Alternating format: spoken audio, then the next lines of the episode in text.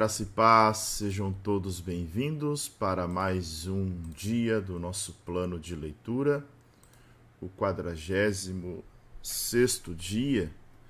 Deixa eu colocar meu microfone aqui mais perto, porque a minha garganta está um pouquinho irritada, mas estamos aí sendo medicados. Deixe o seu like, é muito importante para o canal. Você curtir o vídeo. É, o canal cresce à medida que você curte, você comenta. O YouTube entrega é, organicamente esse qualquer material que a gente produz aqui, né? É,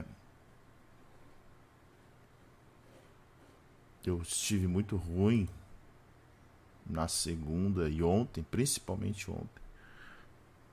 Ontem até febre eu tive. Acho que vocês viram aqui ontem de manhã que foi um, esforço um pouquinho tremendo, né?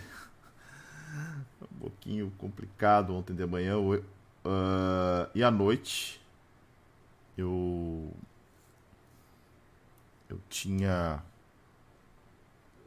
tinha o início da turma da turma 5 do Teologia para Todos, eu resolvi uh, não transmitir ao vivo, eu resolvi gravar. E gravar, porque daí gravar se eu tenho que parar, eu consigo parar, né? Eu estava muito ruim ontem, gravei aula com febre e minha vontade era, era que fosse ao vivo, eu acabei não, não transmitindo ao vivo justamente porque eu não estava muito bem. Tá? Mas uh, graças a Deus, uh, Deus mandou em novembro para a igreja aqui uma médica e ela já de imediato fez uma chamada de vídeo comigo, já me receitou, vai vir hoje aqui em casa também me olhar. Então, graças a Deus, em relação à saúde, o Senhor tem nos abençoado aí com, com uma médica cristã. Então, Deus tem, tem sido bom para a gente aqui na igreja. Hoje vamos ler os capítulos 8, 9 e 10 de Números. Como é que está o som para vocês aí? Tá bom? Eu botei meu microfone no máximo aqui, tá? Porque realmente eu não vou conseguir forçar muito a voz hoje. Tô Tô com a. Não sei se. Só ela para dizer, óbvio. Não sei se é uma faringite. Tá bem inchado meu pescoço aqui, a volta da garganta. Bem inchado. Mas vamos lá. Tranquilinho aqui, devagarzinho, a gente vai fazendo.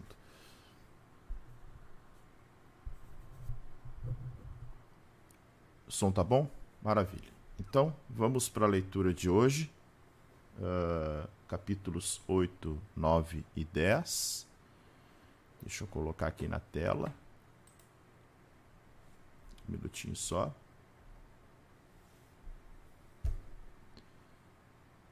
Então, gente, estou sendo medicado, mas não estou, não estou me automedicando, tá? É, não estou me automedicando. Tem... Vamos lá. Capítulo 8 as sete lâmpadas do candelabro. O Senhor disse a Moisés: Fale a Arão e diga-lhe: quando você colocar as lâmpadas, seja de tal maneira que as sete venham a iluminar o espaço diante do candelabro. E Arão fez assim: colocou as lâmpadas para que iluminassem o espaço diante do candelabro, como o Senhor havia ordenado a Moisés. O candelabro era feito de ouro batido, desde o seu pedestal até as suas flores, segundo o modelo que o Senhor havia mostrado a Moisés, assim ele fez o candelabro. A purificação e a apresentação dos levitas. O Senhor disse a Moisés: Separe os levitas do meio dos filhos de Israel e purifique-os. Faça o seguinte para purificá-los você aspergirá sobre eles a água da expiação, e eles farão passar a navalha sobre todo o corpo deles. Lavarão as suas roupas e se purificarão. A seguir, pegarão um novilho com a sua melhor oferta de cereais, feita da melhor farinha amassada com azeite, e você pegará outro novilho para oferta pelo pecado. Você fará chegar os levitas diante da tenda do encontro e reunirá toda a congregação dos filhos de Israel. Quando, pois, fizerem chegar os levitas diante do Senhor, os filhos de Israel porão as mãos sobre eles. Arão apresentará os levitas como oferta movida diante do Senhor, da parte dos filhos de Israel, e serão para o serviço do Senhor. Os levitas porão as mãos sobre a cabeça dos novilhos, e você sacrificará um dos novilhos para oferta pelo pecado, e o outro para holocausto ao Senhor, para fazer expiação pelos levitas. Você porá os levitas diante de Arão e diante dos filhos e dos seus filhos e os apresentará por oferta movida ao Senhor. Assim, você separará os levitas do meio dos filhos de Israel. Os levitas serão meus. Depois disso, os levitas entrarão para fazerem o serviço da tenda do encontro, e você os purificará e os apresentará por oferta movida, porque dentre os filhos de Israel eles me são dados. Eu os tomei para mim em lugar de todo o primeiro filho que nascer, do primogênito de cada um dos filhos de Israel, porque meu é todo primogênito entre os filhos de Israel, tanto de homens como de animais. No dia em que matei todos os primogênitos na terra do Egito, eu os consagrei para mim. Tomei os levitas em lugar de todos os primogênitos entre os filhos de Israel. E os levitas, dados a Arão e a seus filhos, dentre os filhos de Israel, entreguei-os para fazerem o serviço dos filhos de Israel na tenda do encontro e para fazerem expiação por eles para que não haja praga entre o povo de Israel quando os filhos de Israel se aproximarem do santuário. E assim fizeram Moisés, Arão e toda a congregação dos filhos de Israel com os levitas, segundo tudo o que o Senhor havia ordenado a Moisés a respeito dos levitas, assim lhe fizeram os filhos de Israel. Os levitas se purificaram e lavaram as suas roupas, e Arão os apresentou por oferta movida diante do Senhor, e fez expiação por eles, para purificá-los. Depois disso, chegaram os levitas para fazerem o seu serviço na tenda do encontro, diante de Arão e dos seus filhos. Como o Senhor havia ordenado a Moisés a respeito dos levitas, assim lhes fizeram o Senhor disse ainda a Moisés: Isto é o que diz respeito aos levitas. Da idade de vinte e cinco anos para cima, entrarão para fazerem o seu serviço na tenda do encontro, mas a partir da idade de cinquenta anos deixarão de estar a serviço e não mais servirão. Porém, ajudarão os seus irmãos na tenda do encontro no que diz respeito ao cargo deles não terão mais serviço. Assim você fará com os levitas quanto aos seus deveres. Capítulo 9 A celebração da Páscoa. O Senhor falou a Moisés no deserto do Sinai, no primeiro mês do segundo ano, depois da saída do povo de Israel da terra do Egito, dizendo: Que os filhos de Israel celebrem a Páscoa no tempo determinado. No dia 14 desse mês, ao crepúsculo da tarde, vocês celebrarão a Páscoa no tempo determinado. Devem celebrá-la segundo todos os seus estatutos e segundo todos os seus ritos. Portanto, Moisés disse aos filhos de Israel que celebrassem a Páscoa. Então, celebraram a Páscoa no dia 14 do primeiro, do primeiro mês, ao crepúsculo da tarde, no deserto do Sinai. Segundo tudo que o Senhor havia ordenado a Moisés, assim fizeram os filhos de Israel. houve alguns que estavam impuros por terem tocado o cadáver de uma pessoa, de maneira que não puderam celebrar a Páscoa naquele dia. Por isso, chegaram diante de Moisés e de Arão naquele mesmo dia e lhe disseram: Estamos impuros por termos tocado o cadáver de uma pessoa. Por que havemos de ser privados de apresentar a oferta do Senhor no tempo determinado no meio dos filhos de Israel? Moisés lhes respondeu: Esperem, e ouvirei o que o Senhor ordenará a vocês. Então o Senhor disse a Moisés: Fale aos filhos de Israel, dizendo: Quando algum de vocês ou dos seus descendentes se tornar impuro por causa de contato com um morto, ou estiver em viagem longe de vocês, ainda assim celebrará a Páscoa do Senhor devem celebrá-la no dia 14 do segundo mês, no crepúsculo da tarde. Devem comê-la com pães sem fermento e ervas amargas. Não deixarão sobrar nada até a manhã seguinte, e não quebrarão nenhum osso do cordeiro. Farão tudo segundo todo o estatuto da Páscoa. Porém, se um homem estiver puro, não estiver em viagem e deixar de celebrar a Páscoa, esse será eliminado do seu povo, porque não apresentou a oferta do Senhor no tempo determinado. Tal homem levará sobre si o seu pecado. Se um estrangeiro habitar entre vocês e também quiser celebrar a Páscoa do Senhor, deverá celebrá-la segundo o estatuto da Páscoa e segundo o seu rito. Vocês terão um só estatuto, tanto para o estrangeiro como para o natural da terra a nuvem sobre o tabernáculo. No dia em que foi levantado o tabernáculo, a nuvem cobriu o tabernáculo, a saber, a tenda do testemunho. E à tarde estava sobre o tabernáculo uma aparência de fogo até a manhã seguinte. Assim acontecia sempre. A nuvem o cobria, e de noite havia aparência de fogo. Quando a nuvem se erguia de sobre a tenda, os filhos de Israel se punham em marcha e no lugar aonde a nuvem parava, aí os filhos de Israel acampavam. Segundo o mandado do Senhor, os filhos de Israel partiam, e segundo o mandado do Senhor, acampavam. Por todo o tempo em que a nuvem pairava sobre o tabernáculo, permaneciam acampados. Quando a nuvem se detinha muitos dias sobre o tabernáculo, os filhos de Israel cumpriam a ordem do Senhor e não partiam. Às vezes, a nuvem ficava poucos dias sobre o tabernáculo. Então, segundo o mandado do Senhor, permaneciam, e segundo a ordem do Senhor, partiam.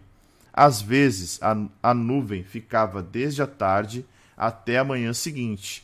Quando pela manhã a nuvem se erguia, punha-se em marcha, quer de dia, quer de noite, erguendo-se a nuvem, partiam se a nuvem se detinha sobre o tabernáculo por dois dias, ou um mês, ou por mais tempo, enquanto pairava sobre ele, os filhos de Israel permaneciam acampados e não se punham em marcha. Mas, quando a nuvem se erguia, eles partiam. Segundo o mandado do Senhor, acampavam, e segundo o mandado do Senhor, se punham em marcha cumpriam o seu dever para com o Senhor, segundo uh, a ordem do Senhor por meio de Moisés.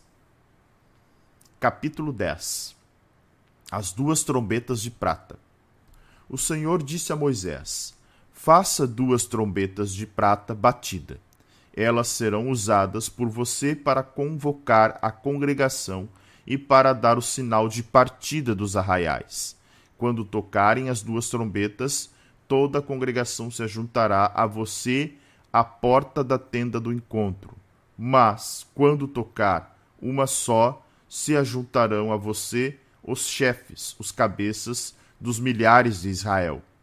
Quando vocês derem um toque de alarme, partirão os arraiais que estão acampados do lado leste. E quando derem um segundo toque de alarme, então partirão os arraiais que estão acampados do lado sul.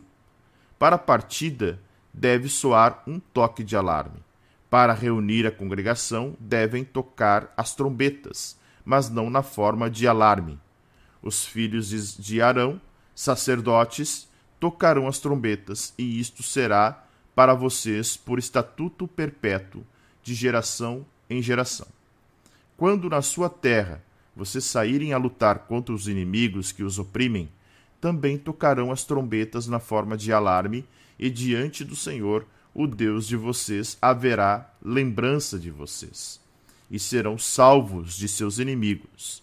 Também nos dias de alegria e nas festas fixas, e no primeiro e no princípio de cada mês, toquem as suas trombetas sobre os seus holocaustos e sobre os seus sacrifícios pacíficos, para que sejam por memorial diante do seu Deus. Eu sou o Senhor, o Deus de vocês.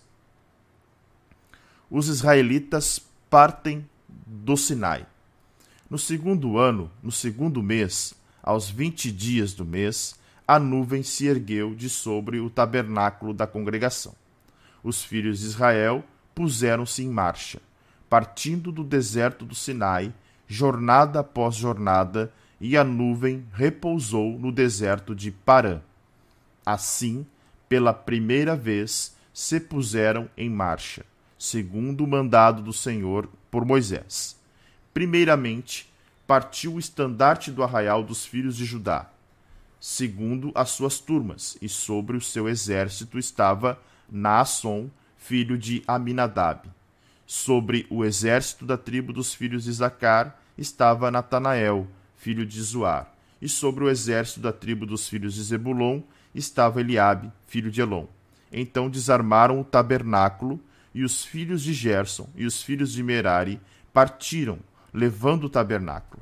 Depois partiu o estandarte de Ruben, segundo as suas turmas, e sobre o seu exército estava Elisur, filho de Sedeur.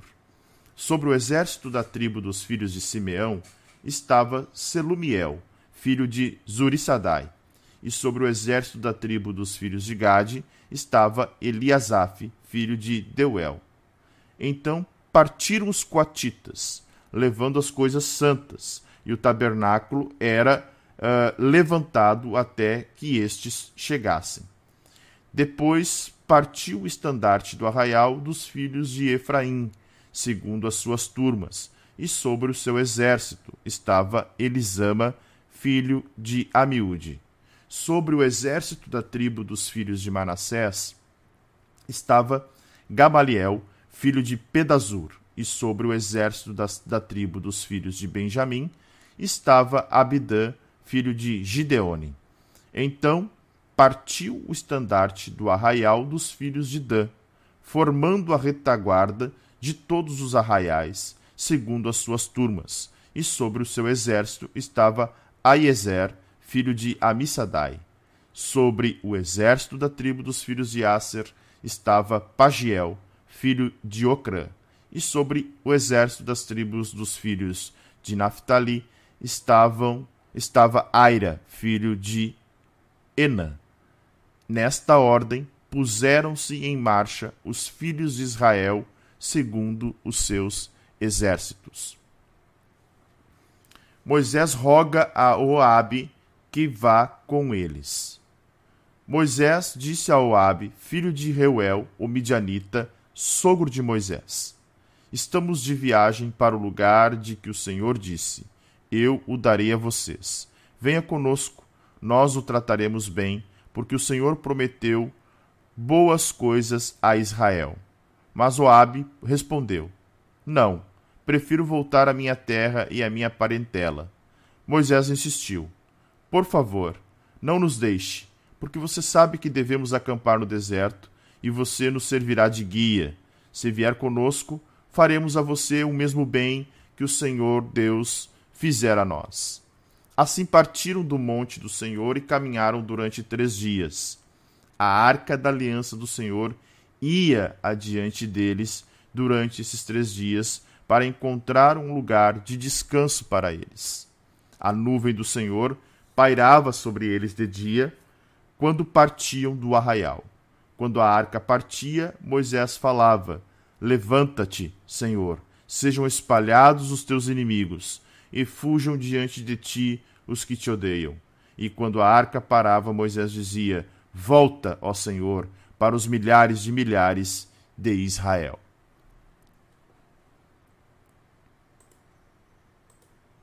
Amém? Deixa eu posicionar aqui o nosso caderno. E aí a gente vai para a leitura. Deixa eu só ajustar uma coisa aqui.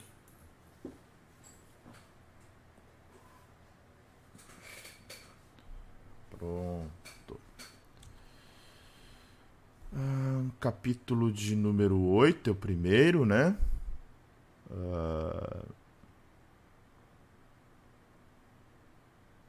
nem coloquei os comentários, mas depois eu coloco, tá? Depois eu passo os comentários de vocês aqui na tela.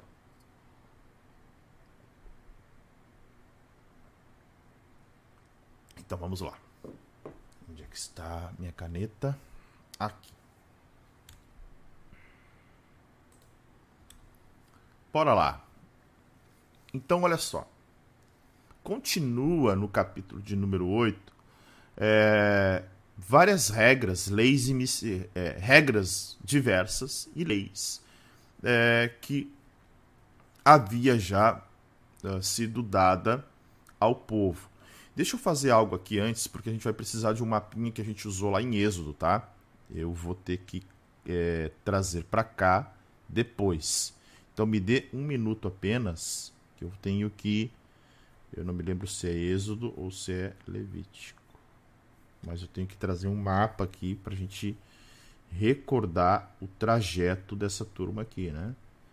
Aqui, achei, localizei. Deixa eu só buscar aqui. E jogar lá para o nosso livro, porque ele vai aparecer novamente um mapa muito importante que a gente vai utilizar agora. Perfeito. Voltando para cá. Voltamos aí para o texto. Na tela. Então vamos lá. Eu estava falando que o capítulo de número 8 é um capítulo onde nós temos aí regras diversas e leis que foram estabelecidas é, durante um mês inteiro, praticamente. Né? Nós temos que lembrar que é, nós vimos que o Senhor dá a ordem do tabernáculo, eles constroem o tabernáculo, tabernáculo no segundo ano é, da saída do Egito. Tá? Não esqueçam disso. Segundo ano da saída do Egito. E, e tudo que nós estamos lendo aqui está decorrendo nesse primeiro período aí. Primeiro ano, durante o primeiro ano e início do segundo ano desse povo no deserto. Tá? Então vamos para o capítulo 8 a nossa fórmula de comunicação, que aparece mais uma vez, né? E, e, lembrando que esta fórmula de comunicação, ela sempre é uma expressão de algo novo que o Senhor está falando. Então, é, é, gravem isso quando vocês estiverem lendo Leví, Êxodo, Levítico e Deuteronômio. É uma expressão que sempre aparece, uh, Êxodo, é, Levítico, Números e Deuteronômio. É uma expressão que sempre aparece quando o Senhor está introduzindo algo novo, é, trazendo algo novo para os filhos de Israel. Então o texto vai dizer: fale a Arão. Então essa fórmula tem é, um destinatário específico. É, geralmente era fale a Arão e aos filhos de Israel, fale a Israel. Né? Então aqui é diretamente o Senhor sendo é, Moisés sendo o, o intermediador para falar a Arão. Quando você colocar as lâmpadas, seja de tal maneira que as sete venham a iluminar o espaço diante do candelabro. Olha só. Então, olha que interessante. Arão, o sumo sacerdote, cuidava do candelabro, tá? mas sacerdotes comuns podiam fazer esse trabalho sob a supervisão de Arão. Nós vamos ver isso lá em Êxodo 27, 21, tá? Mas, é, na primeira vez, o próprio sumo sacerdote era quem cuidava de que as lâmpadas do candelabro fossem acesas, tá? Então, olha que coisa interessante. É... E lembrando que não havia qualquer iluminação dentro do tabernáculo. O que, que iluminava o tabernáculo era as luzes do candelabro. Tá? Então, as lâmpadas do candelabro, porque ele tinha, ele tinha uma espécie de um copo, né? Cada uma das lâmpadas, pense aqui, vou pegar meu copo aqui, está parecendo legal aí, tá? Então, na ponta do candelabro havia como se fosse um copo assim, tá? E aí se colocava óleo e aquele óleo então virava uma chama e esta chama é sete, né? Sete é, taças como essas né? na ponta do candelabro. Hum, deixa eu ver aqui, deixa eu fazer um negócio aqui rapidinho. Deixa eu localizar aqui. Eu tenho rapidinho, rapidinho, tá? Eu fiz esses dias aqui e vou trazer para cá. Só para que a gente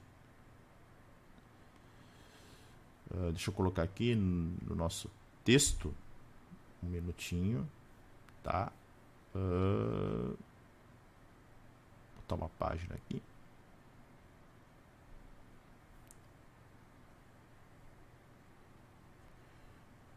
Então, olha só. Né? Nós tínhamos aí, nós temos o candelabro. Né? Esse aqui é um desenho que eu fiz, tá? E uh, havia ali uma espécie de um, um copo. Se chamava uma lâmpada, né? Onde pudesse ser colocado o óleo. Então, essas sete lâmpadas acesas, ela né, gerava aí uma iluminação muito interessante dentro do tabernáculo. Então, o que o Senhor está dizendo aqui para Moisés era: olha, coloquem de tal maneira que as sete venham iluminar. Então, as sete lâmpadas que havia no candelabro. É, tem até um texto de Apocalipse que vai, né, quando o Senhor está falando, quando o Senhor está falando é, sobre as, as, as, sete cartas ali, as sete igrejas da Ásia, fala muito sobre os sete, né, as sete lâmpadas do candelabro. Né? Então isso é algo que fica muito impregnado assim na, na cultura hebraica. Então o candelabro tinha uma, uma haste central, tá? Uma haste central e seis hastes laterais, tá? Então este é o candelabro cada haste com a sua lâmpada, perfazendo o total de sete lâmpadas, tá? O azeite era o combustível que era colocado aqui dentro, que fazia a lâmpada ficar acesa, e este é o símbolo do Espírito de Deus. Lembram que também em Apocalipse vai aparecer um, um texto assim: os sete Espíritos de Deus, tá? E aqui se derivava então a luz divina para iluminar o tabernáculo, tá? Então, uh, na cultura hebraica, na cultura hebraica, Flávio Joséfo, né, um historiador, explica que as sete lâmpadas do candelabro é, representariam o símbolo do poder criador de Yahvé.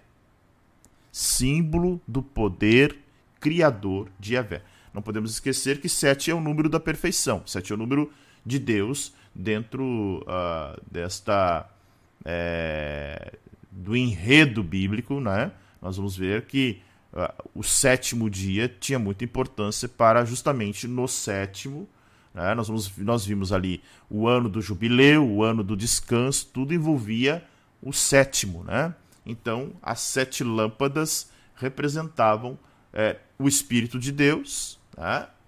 Espírito Santo, e também o poder criador de Yahvé. Tá? Ok? Versículo de número 3.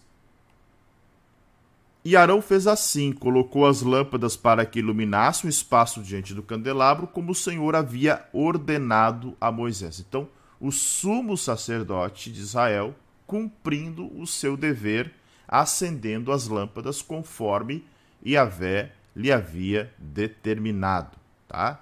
Lembrando que sempre que aparece essa expressão fez conforme ordenado, fez conforme determinado, fez segundo Moisés, fez segundo Deus, tem toda uma questão aqui é, que a gente nunca pode, pode esquecer, que é a obediência. Né? Eu tenho falado isso com muita frequência aqui é, em relação a isso, obediência.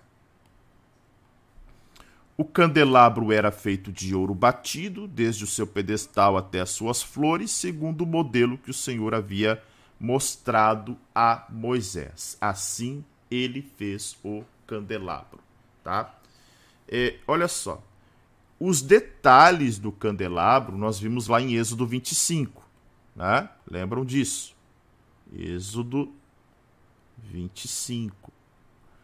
Uh, lembro até que o candelabro tinha um peso de 34 quilos. Eram 34 quilos de ouro. E tem uma tipologia do candelabro, tá?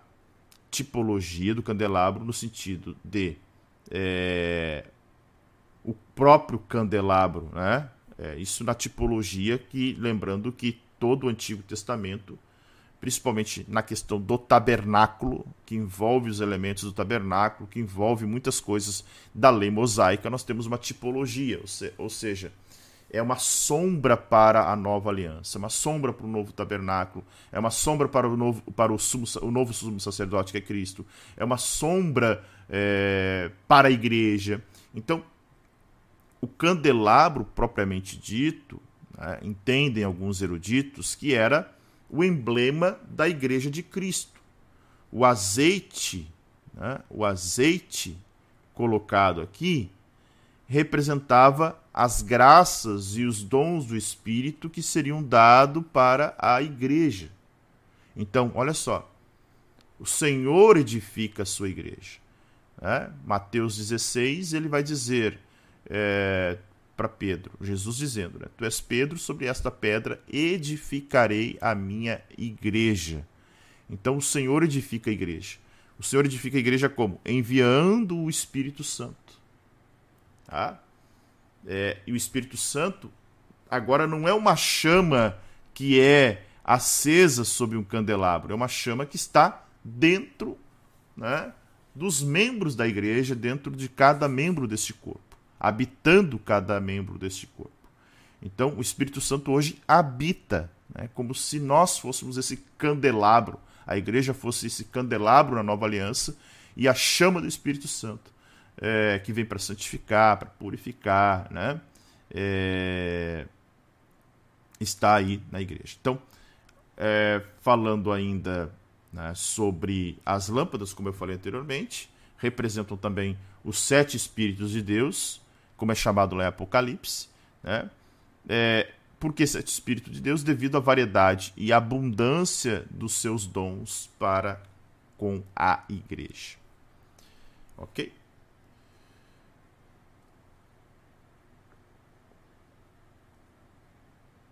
A purificação e a apresentação dos levitas. Então nós vamos ver aí uh, o seguinte, a partir do verso 5 até o verso 26 nós temos algo que a gente já viu, que era o, os passos para a purificação dos levitas, da consagração dos levitas. Né? Assunto novo, porque o Senhor disse a Moisés. O Senhor disse a Moisés. Temos aí a introdução algo novo no texto. O que, que o Senhor disse a Moisés? Separe os levitas do meio dos filhos de Israel e os purifique-os. Então, olha que coisa importante nós temos aqui. Uh, Moisés aparece sempre como mediador entre Deus e o povo de Israel. Então, ele transmitia tanto as mensagens divinas a Arão, a Arão e seus filhos, ou a todo o povo de Israel. Tá? Então, nunca esqueçam disso. Há três uh, há três destinatários sempre aqui, né?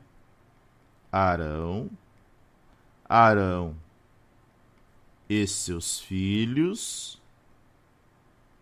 e o povo de Israel. E aí pode variar, né? É, às vezes era diretamente o povo de Israel ou os três juntos na mesma expressão.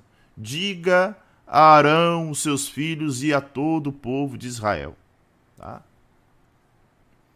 Se vocês dominarem essa fórmula aqui de comunicação e entender esse processo, né, lembrarem sempre disso, uh, uh, o Pentateuco fica mais claro sempre aí, tá? Então, a ideia de separar, de consagrar, e lembram que isso tudo tem um motivo e vai aparecer justamente nesse trecho aqui por que do motivo de separar uma tribo e por que os levitas? Bora lá. É, faça o seguinte para purificá-los: você aspergirá sobre eles a água da expiação, e eles farão passar navalha sobre todo o corpo deles, lavarão as suas roupas e se purificarão. Primeiro passo, tá? Primeiro passo, a gente já viu, mas eu volto a repetir aqui. Uh, deixa eu botar mais uma página em branco aqui, porque daí fica mais fácil. Primeiro passo, tá? Na consagração. Primeiro passo é a purificação. Deixa eu até colocar aqui já os passos para que vocês entendam, tá? Depois da purificação vem as ofertas, né? Uh, depois vem a imposição de mãos.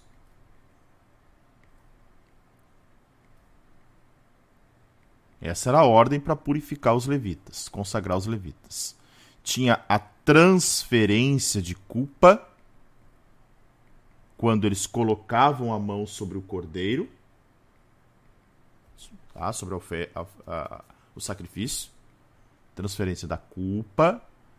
Depois nós tínhamos os primogênitos substituídos pelos levitas. Primogênitos substituídos pelos levitas. Depois, os levitas são presen é, presenteados aos sacerdotes.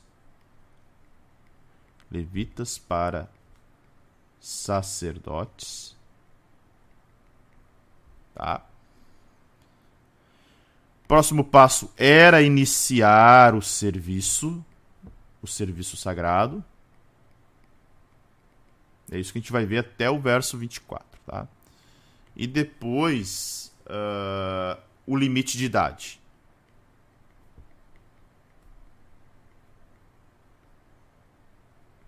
Tá? Depois do limite de idade. Voltamos para cá. Então, o primeiro passo que nós acabamos de ver, purificação. Que purificação é essa, né? Que até então não tinha aparecido no texto. Olha só. Primeiramente, tem aqui uma água da expiação. Olha só. Água da expiação. Tá aparecendo bem aí na tela? Deixa eu ver.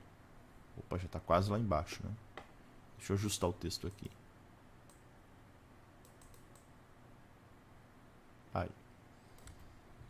Água da expiação. Uh, vamos lá.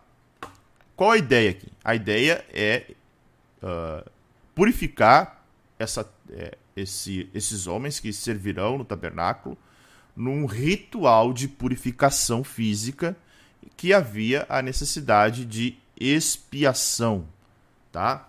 É, aqui nós temos a palavra em hebraico chamada Hatat. Tá? Hatat. H-A-T-T-A-T-H. Que significa água da oferta pelo pecado. Tá? Então, essa purificação, essa água da purificação, ela tinha uma mistura com cinzas, tá? É, de uma novilha, uh, madeira de cedro, isopo, lembram, né? Isso a gente até já viu é, essa essa questão aqui, se não me falha a memória, deixa eu achar o texto aqui, tá? Números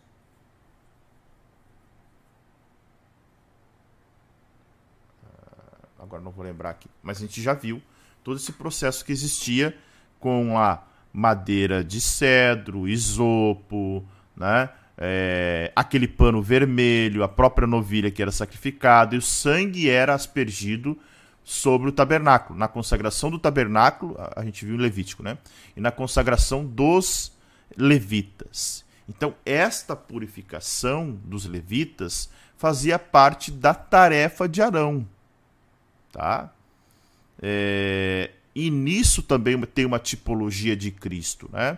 Aspergir o sangue, no caso, Cristo tinha uma purificação, havia também uma purificação é, completa, tá? O que aparece aqui na tentativa de purificação completa quando eles eliminam os pelos do corpo.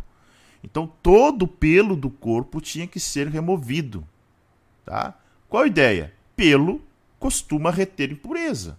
Né? Quem tem barba, se não lavar a barba, é, é, é, é um lugar de muita impureza. Né? Cabelo, então suor. Então muita impureza fica nos pelos. Né?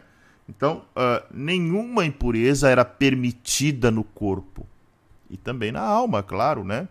É, lembram que nós já falamos do fanatismo dos egípcios quanto à pureza, que também eliminavam todos os todos os pelos do corpo. Uh, para vocês terem uma ideia, é, havia aí uma forte, né, um forte zelo a ponto de se barbear, por exemplo, de três em três dias, para que não uh, uh, uh, tivessem nenhuma, nenhuma sacerdotes, os levitas, né, é, três vezes ao dia, de três em três dias, para evitar que houvesse qualquer cor, pelo no corpo. Então, pelo ele, ele, é, ele dava sinal de impureza, então eles precisavam, de certa forma, uh, fazer isso. Um minutinho, um minutinho só, só um pouquinho.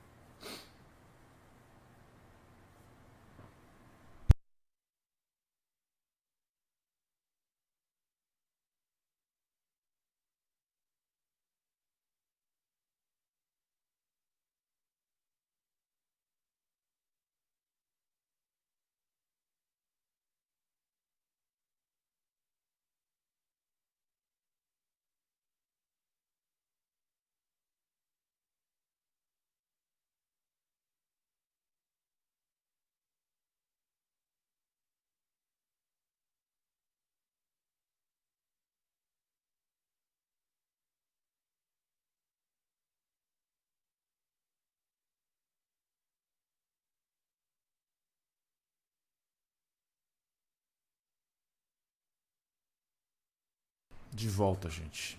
Desculpa aí que. É... Precisei dar uma parada aqui. Parada técnica.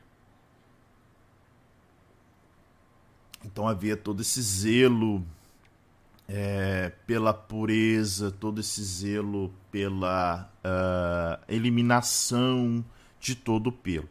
E ainda dentro da purificação, deixa eu só ver se está aqui no, no versículo 9, tá, tá lá.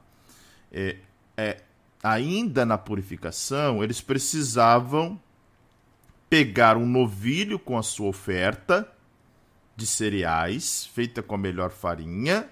Ah, esqueci de falar que eles lavavam as roupas também.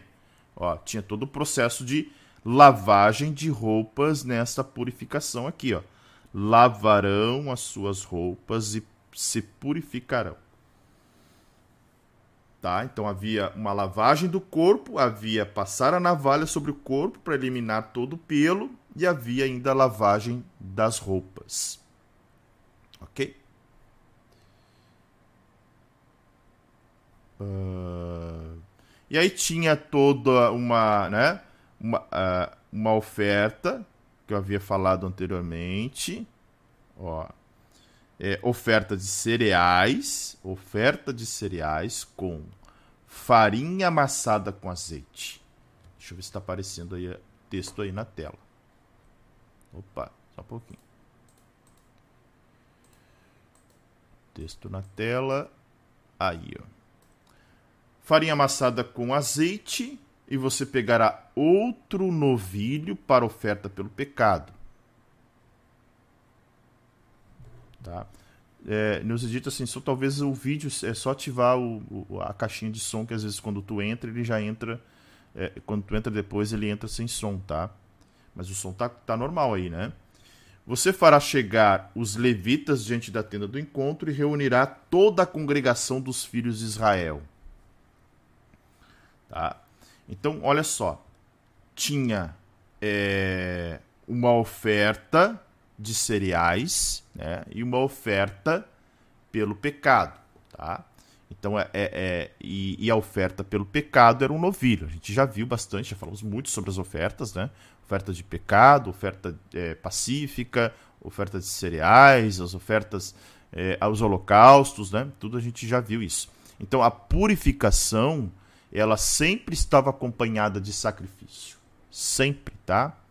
O animal a ser abatido, um novilho, indica que se tratava de um holocausto, tá? Já o segundo, o segundo novilho era para espiar o pecado. Então sempre tinha uh, uh, a ideia do holocausto e sempre tinha uh, a ideia de espiar pecados involuntários.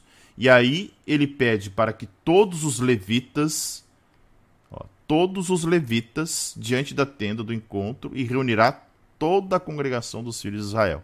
Então o rito da purificação estava terminado, tá? Então o sacrifício tinha sido oferecido, que era o segundo passo, tá? Ó, vimos aqui purificação, sacrifício, ok? Deixa eu só trocar a ordem aí. Purificação, sacrifício. Uh, agora, quando, pois, fizer chegar os levitas diante do Senhor, os filhos de Israel colocarão a mão neles. Olha que interessante. Toda a congregação, geralmente era um povo muito grande, quase 3 milhões. Óbvio que na porta da tenda do encontro, embora o povo estivesse ali de prontidão, é, é, geralmente quem estava ali na porta da tenda eram os representantes da, das tribos, né? os 12 líderes, é, os principais líderes.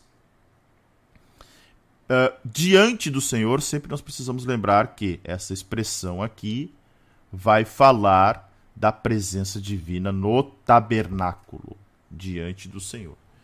Tá? E estes uh, líderes eram os que estavam colocando então a, a mão, né?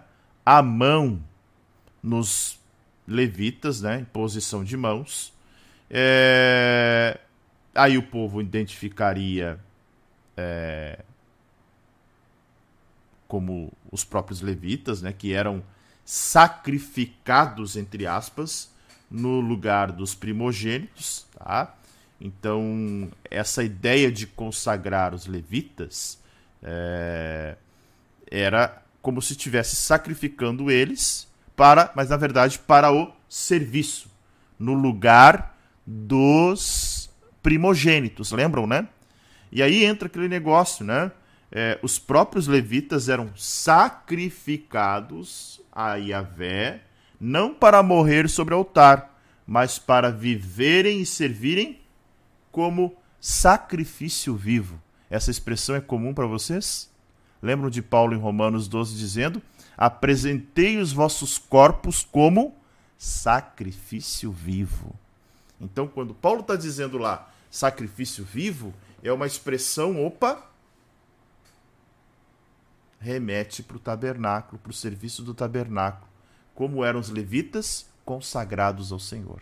Quando Paulo está dizendo para os irmãos é, na carta aos Romanos que eles deveriam apresentar os vossos corpos como sacrifício vivo, ele está dizendo: vocês precisam ser consagrados ao Senhor. Lembram dos nossos irmãos levitas? É assim que vocês precisam viver agora para o Senhor. Arão apresentará os levitas como oferta movida diante do Senhor, é, da parte dos filhos de Israel, e serão para o serviço do Senhor. Então nós já vimos isso. Oferta movida continua aqui o conceito de sacrifício vivo, né? conforme a gente viu anteriormente aqui. Então, os primogênitos serviam a Deus, a Yahvé, como sacerdotes de suas famílias. Então, os levitas né, substituíam as próprias famílias, embora isso não dispensasse o dever espiritual dentro de cada família. Tá? Oferta movida, nós também já vimos, que era próprio para a ocasião, pois os levitas foram associados à oferta movida e, na realidade, eles se tornaram esta oferta. Simbolicamente eram movidos né, na presença do Senhor, tá? sendo exibidos diante do Senhor. Né? Uh, então, nós vimos aqui a imposição de mãos. Ok? Purificação, ofertas, imposição de mãos. Os levitas agora porão as mãos sobre a cabeça dos novilhos, e você sacrificará um dos novilhos para oferta pelo pecado e o outro para o holocausto, tá? Então havia necessidade é, de holocausto sempre. Uh, holocausto sempre e também havia a possibilidade né, de oferta pelo pecado dos próprios é, do próprio sacerdote. É, Neuzadir, o som está saindo porque tu pode clicar numa barrinha que tem ali que mostra o tipo, tipo se fosse um alto-falante, né? Ou é, fecha o YouTube e entra de novo porque é capaz de, de atualizar aí, tá? Uh, certo? Então, agora nós vimos a transferência pela culpa. Tá? Transferência pela culpa. Ok? Passo seguinte: você porá os levitas diante de Arão e diante dos seus filhos e apresentará por oferta movida ao Senhor. Né? Nós já vimos isso é, entendemos o que é essa oferta movida, tá? É, verso 14, assim você separará os filhos de Israel do, assim você separará os levitas do meio dos filhos de Israel e os levitas serão meus. Por que os levitas serão meus? Com a ideia aquela dos levitas substituírem os primogênitos, tá bom? É...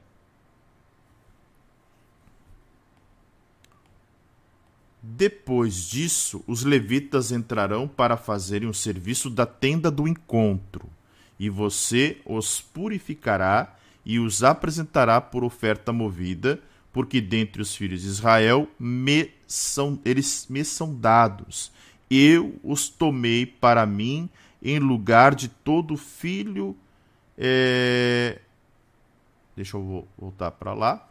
Ó, de todo filho que nascer, do primogênito de cada um dos filhos de Israel. Lembram que. É, vamos lembrar um pouquinho? Prime, 14 dia. 14 dia do, do primeiro mês, Páscoa. Tá?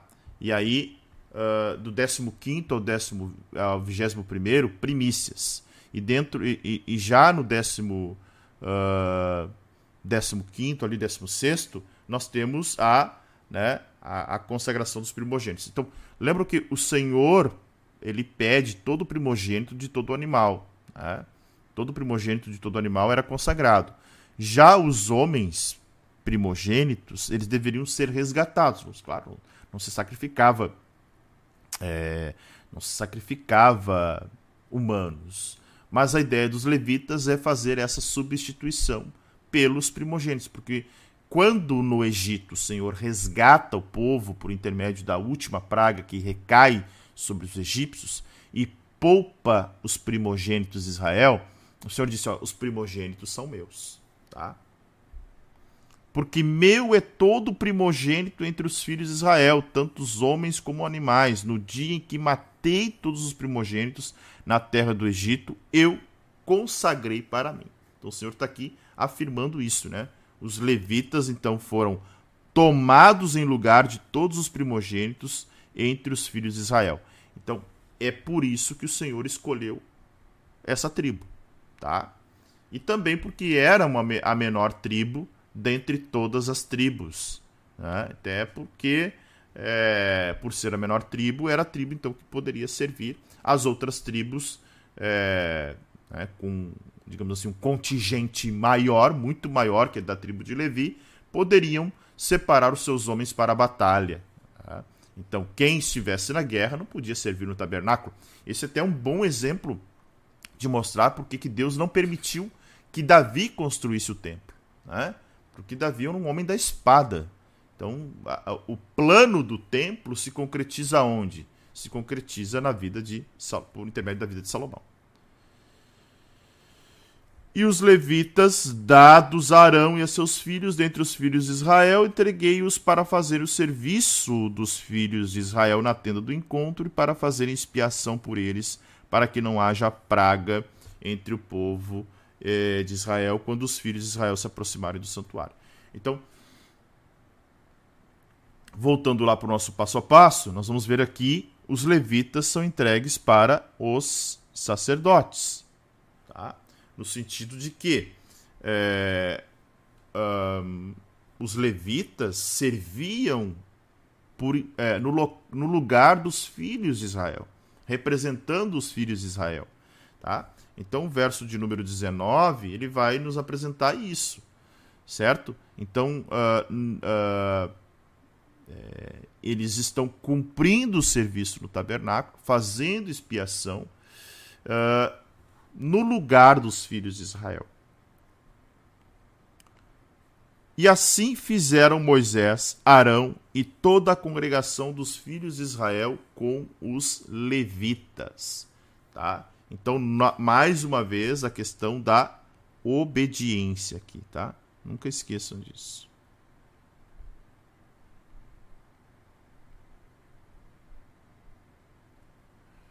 Ok? Uh, segundo, ó, segundo tudo o que o Senhor havia ordenado a Moisés. Aqui mais uma vez, né? A questão da obediência. E as, é, tudo que o Senhor havia ordenado a Moisés a respeito dos levitas, assim lhe fizeram os filhos de Israel. Um, os, os, levitas se purificaram, lavaram suas roupas e Arão apresentou as ofertas movidas do Senhor para expiação deles. Né? Então é o que a gente. É, é o que Deus falou para uh, Moisés agora começa a se colocar em prática, tá?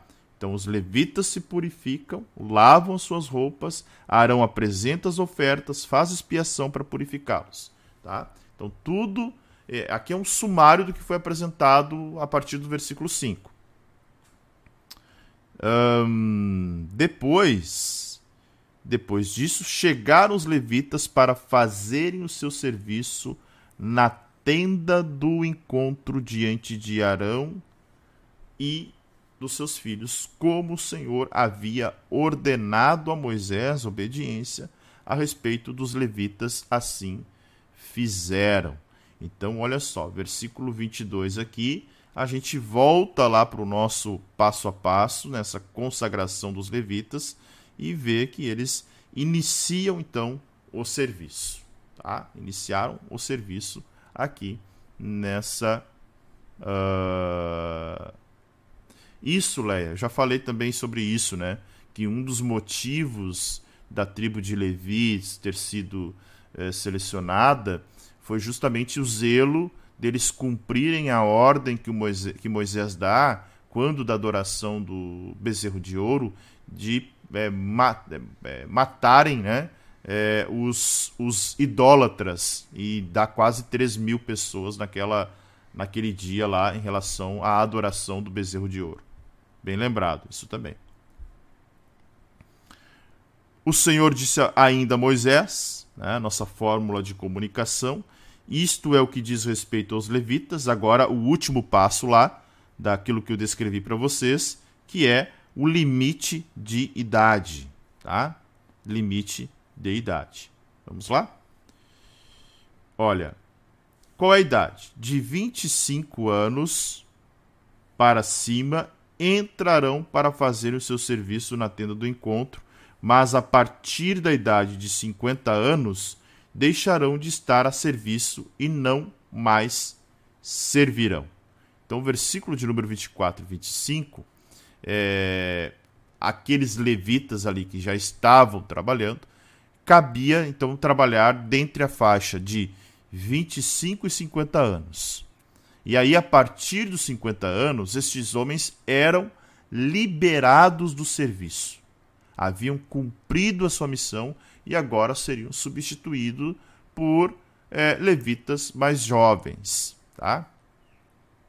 Agora, é interessante que uh, uh, o texto vai dizer que, porém, ajudarão seus irmãos na tenda do encontro no que diz respeito ao, encar ao cargo deles. Né? Não terão mais serviço. No sentido de o quê? Eles tinham sido desobrigados, mas ainda podiam ajudar os mais jovens, né? Voluntariamente, mas principalmente isentados das tarefas mais pesadas. Serviam dando conselhos, instruindo os levitas mais jovens, executando os serviços mais leves. Essa era a ideia, né? Então havia uma, um grande volume de tarefas entre os levitas regras que controlavam os trabalhos dos levitas. Então, aqueles que se aposentavam, poderíamos dizer assim, né? É, eles tinham aí um serviço mais leve, tá? E assim você fará com os levitas quanto aos seus deveres. Capítulo de número 9, um, a celebração da Páscoa é, do versículo 1 até o versículo 14, nós temos essa celebração da Páscoa. E, de novo, né, a gente já viu muito sobre Páscoa. E eu falei já para vocês, uma das características do autor do Pentateuco, que é Moisés, é uma das características literárias é a repetição. Então, mais uma vez, estamos diante de é, um material que já foi apresentado em outros trechos em Êxodo, em Levítico e agora em Números de novo, tá? Mas esta sessão aqui adiciona um item que não aparecia nas outras sessões, tanto em Levítico quanto em, em Êxodo, que é a, a, a participação cerimonial de pessoas impuras na Páscoa. Vamos lá. O Senhor disse a Moisés: no deserto, no primeiro mês do segundo ano, depois da saída de Israel do Egito, tá? Então, é, estamos ainda no segundo ano. Tudo isso que está acontecendo aqui está no segundo ano. E esta é a primeira Páscoa que eles comemoram no deserto, tá? Porque até então, onde é que eles tinham comemorado a Páscoa? No Egito. E aqui nós vamos ver a determinação deles comemorarem a Páscoa pela primeira vez nessa jornada do deserto aqui. Ó, é, o Senhor falou no primeiro mês do segundo ano, tá? Provavelmente é, um pouco antes do dia 14, porque o dia 14 do primeiro mês era, era a comemoração da Páscoa, não esqueçam disso, tá?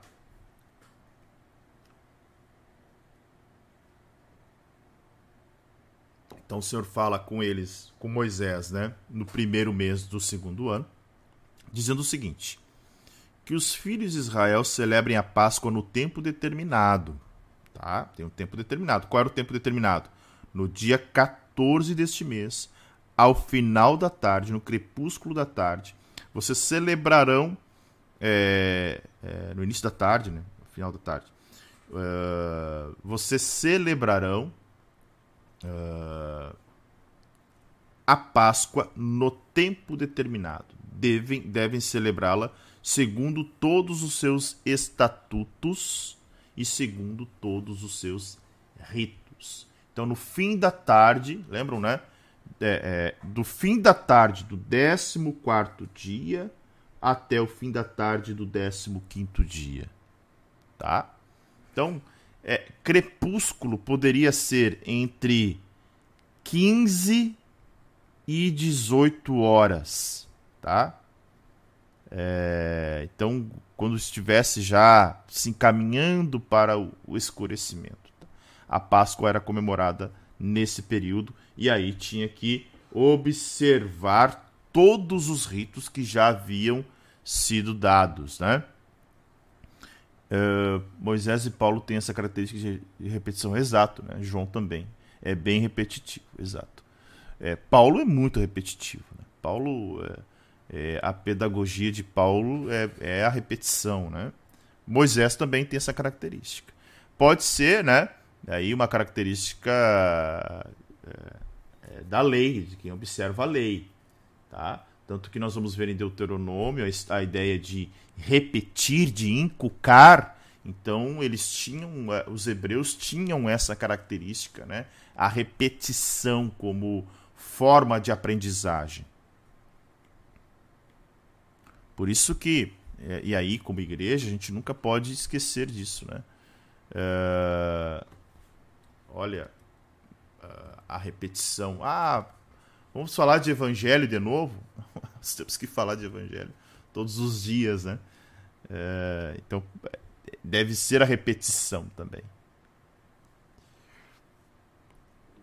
Portanto, Moisés disse aos filhos de Israel que celebrassem a Páscoa. Então, ele está transmitindo o recado que ele recebeu de Deus. Né? Celebrem a Páscoa no dia 14 do primeiro mês, ao crepúsculo da tarde, no deserto do Sinai, segundo tudo que o Senhor é, então celebraram, perdão, celebraram a Páscoa. É, então a primeira celebração né, da Páscoa no deserto está aqui, tá? Primeira celebração da Páscoa. Primeira Páscoa fora do Egito, né? Depois do Egito, vou botar aqui. Primeira Páscoa depois do Egito. E o texto vai dizer: fizeram né, tudo, é, assim fizeram, segundo tudo que o Senhor havia ordenado a Moisés. Aí entra o texto novo que nós não tínhamos visto até então em todos os relatos da Páscoa. Qual é o texto? Tá? Houve alguns que estavam impuros por, ter tocar, por terem tocado o cadáver de uma pessoa de maneira que não puderam celebrar a Páscoa naquele dia. Olha só, né? Algo que a gente não tinha visto ainda. É... Isso era uma dificuldade, até porque todos os cuidados não impediram que certas pessoas ficassem cerimonialmente impuras quando da observância da Páscoa, tá? Impedidas de participar. Elas foram impedidas de participar. Então, uh, novas regulamentações foram dadas aqui. Tá? E, e aí, o que, que uh, essas pessoas fazem? Olha o que diz o verso 7. Uh, ainda melhor, ainda o 6. Por isso chegaram diante de Moisés e Arão naquele mesmo dia e lhe disseram, tá? Deixa eu ver se o texto está aparecendo aí normalmente. Eles disseram: estamos impuros por termos tocado o cadáver de uma pessoa. Por que havemos de, de ser privados de apresentar a oferta do Senhor no tempo determinado no meio de Israel? Então, foi uma, primeiro foi uma confissão. Os envolvidos não ocultaram o problema. É, queriam resolver. Né? Tinham sido instruídos quanto às leis de impureza e de pureza. E sabiam que estavam né, é, provavelmente participaram de um sepultamento, né? Algum parente tinha morrido, alguma coisa assim, e eles sepultaram. Então tiveram que tocar um cadáver. E embora né, Moisés, conhecedor de todas as leis que Deus havia dado, é, ele não tinha uma solução imediata para aquilo ali. Era, era algo, talvez até uma exceção, justamente. Poxa, não foi um toque é, é, qualquer, né? Foi, provavelmente foi um sepultamento. Então, nós vamos ser privados é, de celebrar a Páscoa? Moisés disse: Esperem e ouvirei o que o Senhor ordenará a vocês. É como se Moisés tivesse dito: Olha, não se vão, fiquem aqui, vamos buscar uma solução da parte do Senhor. E aí o texto vai dizer: Então o Senhor disse a Moisés: Fale aos filhos de Israel, dizendo: Virou uma regra. Olha só, por quê? Não era só para aquele, aqueles, aquelas pessoas. Fale aos filhos de Israel. Então foi um, digamos assim, é, uma, é, um complemento à lei, tá? Dizendo o seguinte: quando alguém de vocês ou dos seus descendentes se tornar impuro, somente, somente por causa, olha, somente por um contato com o morto, ou estiver em viagem longe de vocês, é, estiver longe de vocês, não estiver junto com, é, com, a, com a tribo, com a nação, né? Então, dois casos de comemoração de Páscoa é, que estavam sendo instituídos aqui: tocar no morto, contato com o morto, ou viagem longe da onde se celebrava a Páscoa. Ainda assim celebrará a Páscoa do Senhor. Então havia uma ordem em relação especificamente à Páscoa, tá? É um caso muito particular. Se houvesse tocado um morto e se a pessoa estivesse viajando, tá? Até porque nós, nós, nós não podemos esquecer que a impureza cerimonial é, era um empecilho né, coberto pela legislação levítica. Mas, como a Páscoa excedia e não era uma celebração do tabernáculo específico, porque todas as outras ofertas que nós vimos, elas deveriam ser feitas no tabernáculo. Agora, a comemoração da Páscoa, ela era uh, ela era uma. Como ela foi comemorada no Egito, primeiramente, não precisava do tabernáculo para comemorar. Então o Senhor dá uma exceção uh, uh, em relação à pureza e à impureza. Porque a pureza e a impureza vai falar de santidade em relação às coisas santíssimas do tabernáculo. Então, em relação a sacrifícios do tabernáculo, ninguém podia estar impuro. Então o Senhor não está quebrando uma regra, uma lei aqui. Tá? Porque, por exemplo, quem estiver em viagem, olha o que diz o texto, ele, ele não está perto do tabernáculo, né? mas a Páscoa poderia ser comemorada mesmo não estando perto do tabernáculo, porque ela foi comemorada no Egito. Tá? Então havia essa exceção aqui que o Senhor dá em relação a toda a regra que havia sido dada até então. Devem celebrá-la no dia 14 do segundo mês, né? Aqui refazendo toda a ordenança que nós já vimos em vários lugares, comendo com pães e fermentos, ervas amargas e não podendo deixar nada do cordeiro até a manhã seguinte. Deve ser tudo queimado e não quebrarão nenhum osso do cordeiro. Tá? É, é interessante isso. Tá? Então, uh, uh, haviam três festas iniciais desse primeiro mês, lembram, né? Páscoa, dedicação dos primogênitos e a festa dos pães asmos. Tá? Ok? Não esqueçam disso. Por quê? A ideia era que eles não deixassem de celebrar a Páscoa. Farão tudo segundo o estatuto da Páscoa. Porém, se um homem estiver puro, não estiver em viagem e deixar de celebrar a Páscoa, este será eliminado do seu povo. A Páscoa é, suplementar, nesse caso de viagem e de homens impuros, né, é, não era permitida uh, uh, para uh, homens que estivessem limpos ou não estivessem viajando na época da Páscoa regular. Ninguém tinha o direito de adiar sua participação sem justa causa aquele que ousasse fazer tal coisa era eliminado, excluído, mas provavelmente até executado, tá? OK? É, por que não apresentou a oferta do Senhor no tempo determinado? Tal homem levará sobre si o seu pecado. Em outras palavras, seria executado pelo pecado, tá?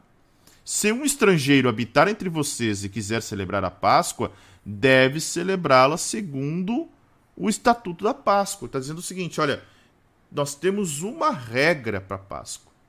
A alusão a estrangeiro aqui é alguém que aderiu ao. Lembra o que a gente fala, né? A, a, até esse momento aqui não existe judaísmo.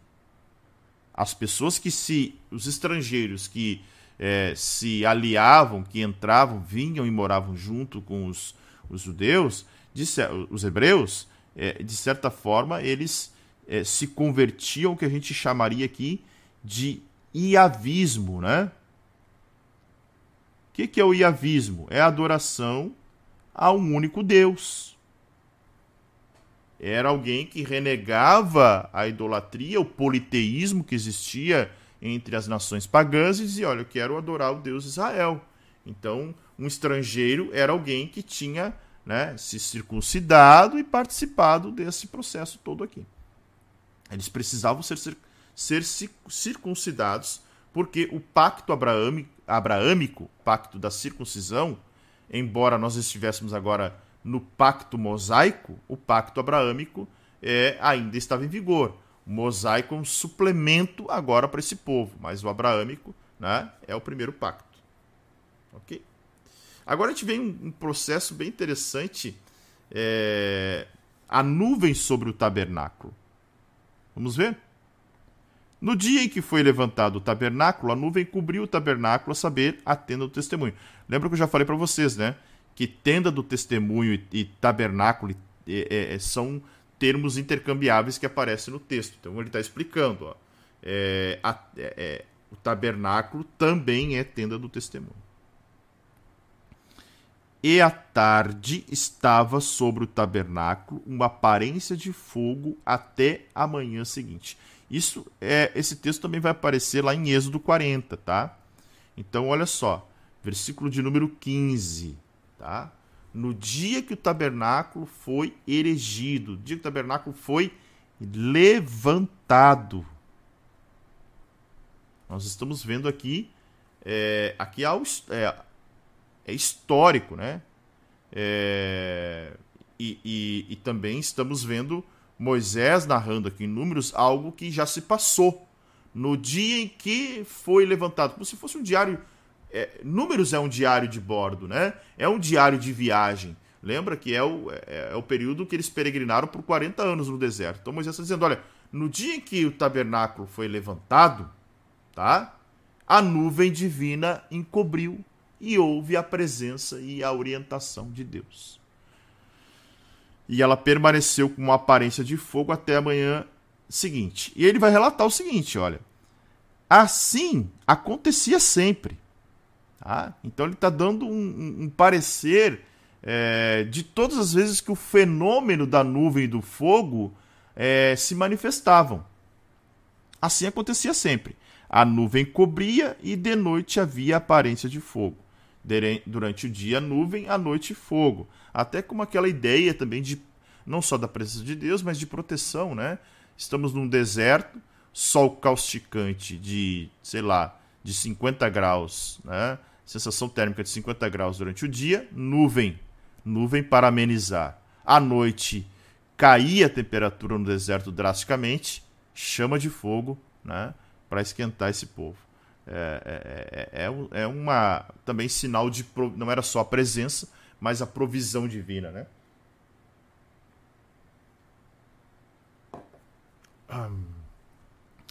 Bora.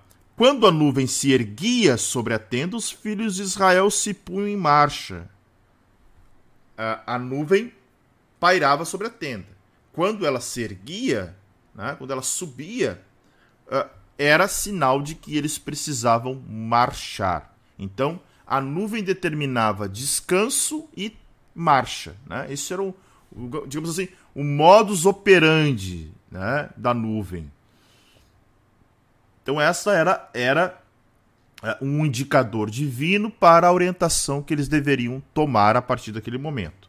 Então, olha só. Quando a nuvem se erguia sobre a tenda, os filhos de Israel se punham em marcha. No lugar onde a nuvem parava, os filhos de Israel acampavam. Tá? Então havia aí todo um processo tá? de. É... Agora, aqui, nesse momento que nós estamos vendo, estamos vendo que todo o processo do tabernáculo é dado ali né, ao redor do Monte Sinai. Agora é a ordem para seguir adiante. Tá? Segundo o mandado do Senhor, os filhos de Israel partiam. E segundo o mandado do Senhor, os filhos de Israel acampavam. Por todo o tempo em que a nuvem pairava sobre o tabernáculo, permaneciam acampados. Tá? Então, a nuvem, a nuvem pairou sobre o tabernáculo, lembrando que o tabernáculo era a presença de Deus, então era momento de uh, uh, acampar, tá? Enquanto ela estivesse ali uh, pairando. Quando a, a, nuvem levantava, era ordem de marchar. E a nuvem ia e eles iam sendo guiados pela nuvem. Quando a nuvem parava, armava o tabernáculo e, e acampavam as doze tribos naquele formato que nós já vimos lá de acampamento. Lembram, né? A nuvem pairava, aí havia todo este, esta formatação aqui que nós estamos vendo. A nuvem subia a hora de levantar acampamento. E aí a nuvem os guiava. A nuvem parava, armava o tabernáculo, ela descia sobre o tabernáculo e ali eles permaneciam até quando ela levantasse novamente. Tá? Quando a nuvem se detinha muitos dias sobre o tabernáculo, os filhos de Israel cumpriam a ordem do Senhor e não partiam. E isso poderia acontecer, olha só, nós já vimos o, o, o tamanho que é o tabernáculo, a quantidade de itens, né? É, é, o trabalho que deveria fazer todo, mobilizar todo esse acampamento. E aí o texto bíblico vai dizer o seguinte: às vezes a nuvem ficava poucos dias sobre o tabernáculo.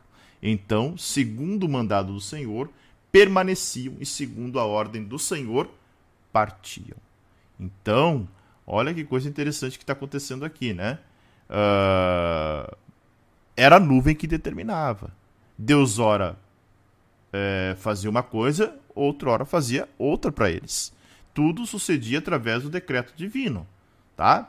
O fato é que Deus talvez estava né, desenvolvendo nesse povo a, a, paciência, a confiança, entendendo de provisão. Então, às vezes, eles ficavam tempo num lugar, às vezes, poucos dias. Tá? Não, e, e olha o que diz o verso de número 21. 21 ainda é mais.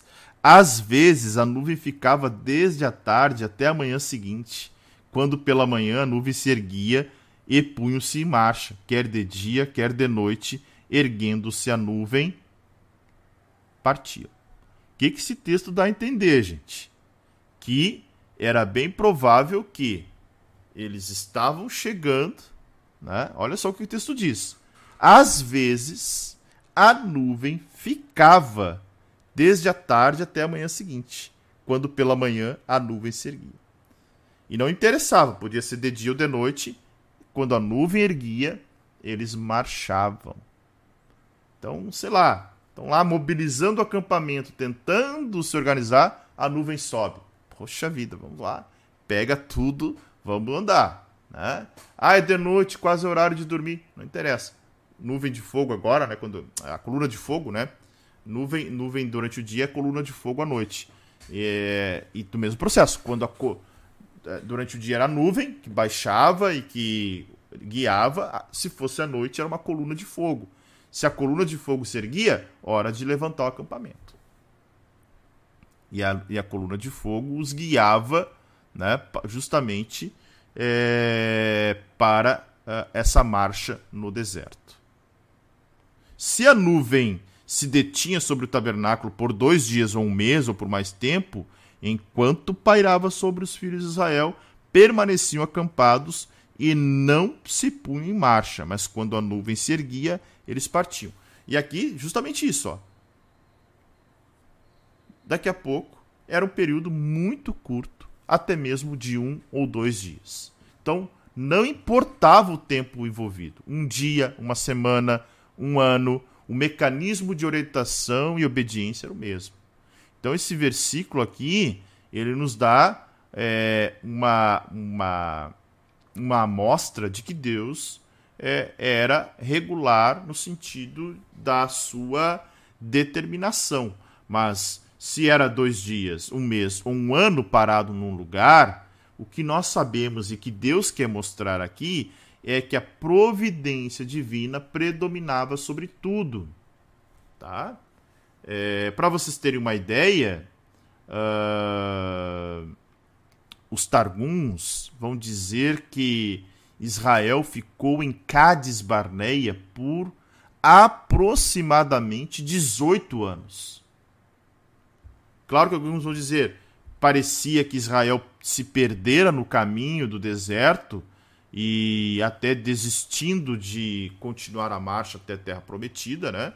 Mas na verdade é que a, a presença de Deus estava ali dizendo, olha, permaneça. Então, eles ficaram é, alguns alguns eruditos aí e também é, alguns escritos antigos comentários antigos hebraicos vão dizer que eles permaneceram em Cades Barneia por 18 anos. É tempo né? No mesmo lugar. Imagina o povo é, às vezes ficando um dia no lugar e já tendo que marchar e daqui a pouco fica 18 anos né segundo o mandado do Senhor acampavam, segundo o mandado do Senhor punham em marcha, cumpriam o seu dever para com o Senhor, segundo a ordem do Senhor por meio de Moisés. Então, notem que coisa interessante aqui, que era tudo segundo o mandado do Senhor, tá? Tudo segundo o mandado do Senhor. Então o Senhor determinava, o Senhor dava essas ordens por meio do movimento da nuvem e da coluna de fogo, e aí eles obedeciam e cumpriam. Tá? É, a ideia de cumprir o seu dever aqui é um termo bem importante. Tá?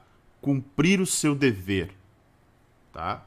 É, cumprir aqui, no hebraico, nós vamos ter a palavrinha chamar. Não é chamar, né? É chamar. Chamar significa observar, dar ouvidos. É uma ideia de exercer com cuidado. Então eles tinham cuidado aqui para é, exercer tudo conforme o Senhor havia ordenado, tá? Então é a obediência, né? É, no seu estado mais puro aqui, nós estamos vendo nesse final de capítulo 9. Ok? Capítulo 10, o último de hoje. As duas trombetas de prata, a nossa fórmula de comunicação. O Senhor disse a Moisés. Aqui é uma ordem bem específica, né? Para que ele, ele fabricasse duas trombetas de prata batida. Elas serão usadas por você para convocar a congregação e para dar o sinal de partida dos arraiais, tá? É vamos pensar o seguinte: óbvio que tinha que ter uma ordem. Uh, imaginem alguém, vou pegar um exemplo aqui, tá? Qual a ideia das trombetas? Imaginem, uh, imaginem alguém aqui na tribo de Gade, tá? Olha a distância para o tabernáculo e a pessoa enxerga a nuvem subindo ou a coluna subindo. Bom, vamos embora, vamos levantar o acampamento. Não, tinha que esperar toda a desmobilização do tabernáculo, a desmontagem do tabernáculo por parte dos levitas. Quando isso estivesse pronto, aí sim a, é, é, eles podiam é, andar. Então, quando a, a nuvem se levantava, ou a coluna de fogo se levantava, Não significava que essa marcha aqui que nós vimos, ó, é Judá, Ruben, é, o tabernáculo, Efraim e Dan, né, com os seus grupos, cada um aqui é, formando né, pelotão, pelotões de, de, de três tribos, não significava que quando a nuvem levantava, Judá já partia. Não, não era assim. Tinha que ter o, o, o aviso, toque da trombeta, porque essa turma toda aqui tinha que desmontar o tabernáculo. Tinha que embalar, né? tinha que proteger a arca, o, o candelabro, o altar, de, o altar do incenso, né? a mesa da, dos pães da proposição, o altar do holocausto, a bacia, né? É, é, dobrar todas as cortinas, colocar nos carros, tapar os carros, desmontar a, as colunas, as tábuas, é, desamarrar o tabernáculo, botar em cima do, dos carros. E aí sim, depois de tudo isso, eles estavam prontos para seguir a viagem. Então era um processo que poderia demorar algum tempo, né? Ok? Por isso que o Senhor vai dizer a Moisés o seguinte, ó. Vamos voltar aqui para o texto rapidamente. Faça esta estas trombetas para convocar a congregação e dar uh, e dar uh, sinal de partida, tá? Então trombeta era para anúncio, ok? E aí eles tinham aí uma, uma ordem. Então quando tocarem, olha só, quando tocarem as duas trombetas, toda a congregação se ajuntará a você à porta da tenda do encontro. Quando as duas trombetas eram tocadas simultaneamente, isso significava que o povo de Israel deveria reunir-se em assembleia mediante seus representantes legais, obviamente, porque não caberia os 3 milhões na frente do tabernáculo. Então as trombetas, olha só, as trombetas foram feitas para emitir sons diferentes. Então, por isso que eles sabiam quando as duas eram tocadas. Tá? Agora, quando apenas uma só era tocada, se ajuntaram a você apenas os chefes, é, os cabeças dos milhares de Israel. Então, era quando, é, é, quando as duas trombetas eram tocadas, óbvio que se aproximavam apenas os cabeças, mas toda a congregação se colocava de prontidão. Quando uma trombeta era tocada, apenas os filhos de Israel se aproximavam. Apenas os líderes né, dos filhos de Israel se aproximavam. Quando vocês derem um toque de alarme, partirão os arraiais que estão acampados no, no lado leste. Olha que interessante. Uh, este tipo de sonido, que era um, um, um sonido de alarme, tá? E, e, indicava que Israel deveria uh, levantar tá? É, acampamento e pôr-se é, a caminho. Olha só. Tá? Uh, o que, que era esse toque de alarme? Era o toque, uh, era o som de trombeta, né? É, é, algumas, é, algumas traduções vão, vão, vão dizer o seguinte, que era é, sonido é, é, é, sonido a rebate, tá? O que, que é um sonido a rebate? É, é como se fosse uh, um toque de né, vários toques curtos né? como se fosse realmente uh, uh, um chamado para a tropa. Né? Então, o, o, o, toque a rebate era isso. Tá? Era, era, eram toques curtos e firmes. Então, é um som de trombeta mesmo. Né? Uh, então, esse tipo de som fazia o seguinte: ó, quando vocês derem o toque de alarme, partirão os arraiais que estão acampados no lado leste. Primeiro toque de alarme. Quais são os arraiais acampados no lado leste? Judá, Zebulon e Isacar. Tá? São os primeiros, lado leste. Até eu botei aqui, aqui ó. ó. Leste, sul, oeste, norte. Ok? Então, deu o primeiro toque, partem, partem as tribos do lado leste. E quando derem um segundo toque de alarme, então partirão os arraiais que estão acampados do lado sul. Para a partida deve soar um toque de alarme. Tá? Então agora, depois do lado leste, é o lado sul. Né? Então notem, é, Judá, né, com Zebulon e Zacar, Ruben com Simeão e Gade. Ok? Voltando lá para o texto. Para reunir a congregação, devem tocar as trombetas, mas não na forma de alarme. Aí poderia, nesse texto do versículo 7, esse tocar a trombeta, poderia ser um som contínuo, que não era um som de colocar em marcha, tá? Poderiam ser como eram duas trombetas, provavelmente notas diferentes, era um som claro e facilmente distinguível com esse propósito. Então, é bem provável uh, que era um som é, totalmente claro a ponto deles distinguirem facilmente qual era o som. Tá? Uh, os filhos de Arão, sacerdotes, tocarão as trombetas, e isto será para vocês por estatuto perpétuo de geração em geração. Tá? Então, o versículo de número 8 está dizendo justamente que essa tarefa de tocar as trombetas era uma tarefa dos sacerdotes. Tá? Uma, uma questão aqui de, de ordem divina, também é, falando de estatuto estatuto perpétuo de geração em geração. Tá? É...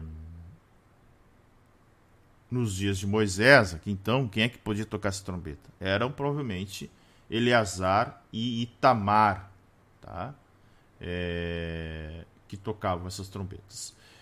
Alguns vão dizer que mais adiante, né, principalmente na época é, aí em que já havia um estabelecimento um, das tribos já como nação, eles já aumentaram as trombetas, mas aí como um cerimonial, porque já não tinha mais esse processo de. Uh, é... é até interessante isso, porque o texto vai dizer estatuto perpétuo de geração em geração. Ou seja, chegou um determinado momento em que eles não, não peregrinavam mais é, estão estabelecidos. E aí, como é que faz? Então, isso virou uma parte é, do cerimonial deles. Então, é, mesmo assim, a, a tarefa de soprar as trombetas uh, continuava e o número de trombetas foi aumentando ao longo do tempo. Por exemplo, 1 Crônicas, capítulo 15, nós vamos ver que sete sacerdotes tocavam trombetas diante da arca do Senhor. Segundo Crônicas, olha só. Segundo Crônicas. Deixa eu ler aqui. Segundo Crônicas.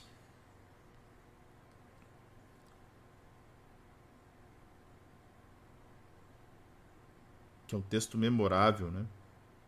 Que é a consagração é, do templo, quando é, as dádivas de Davi são colocadas no templo e Salomão leva a arca, Salomão leva a arca para o templo, tá? Segundo Crônicas 5:12.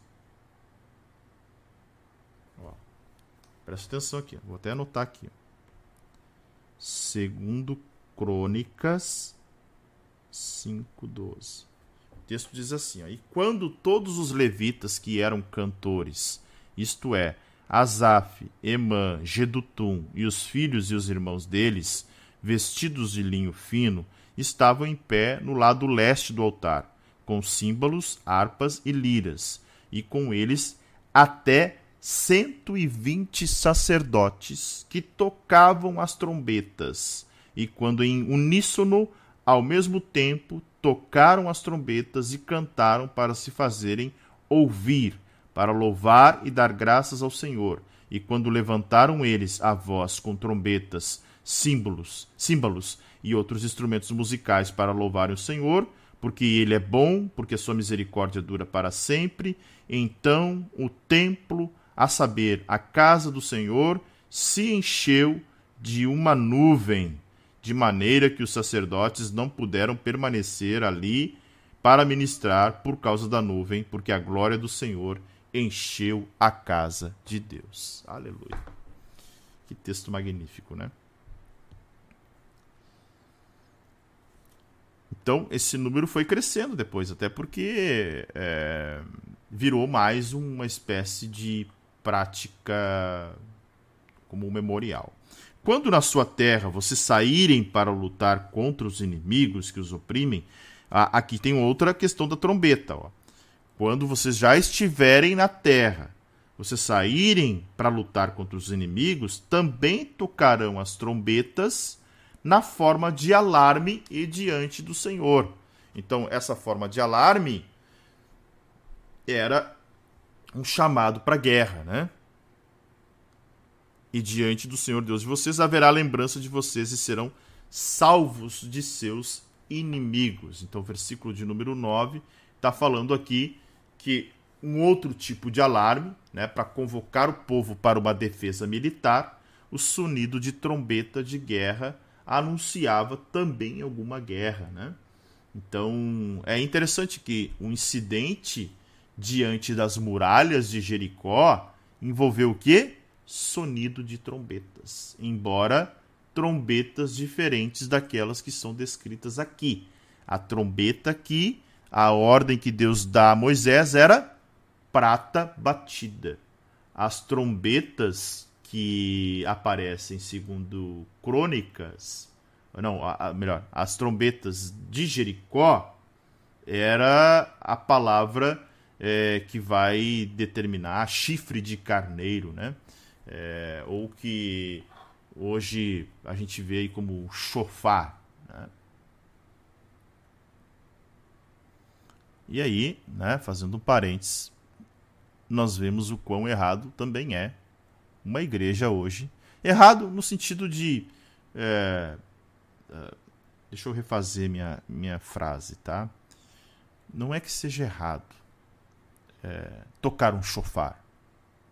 Primeiro que chofar ele, ele não tem uma expressão uh, de, de tons é, é, é, de tons e semitons eu já fui músico e tocava justamente trompete. Né? Então, trompete, por exemplo, tem três pistos. Né? Três pistos. E ali, com os pistos e com a força e o movimento dos lábios, você faz toda a escala musical. Né? É, de dó a si, com sustenidos, bemóis, você faz tudo.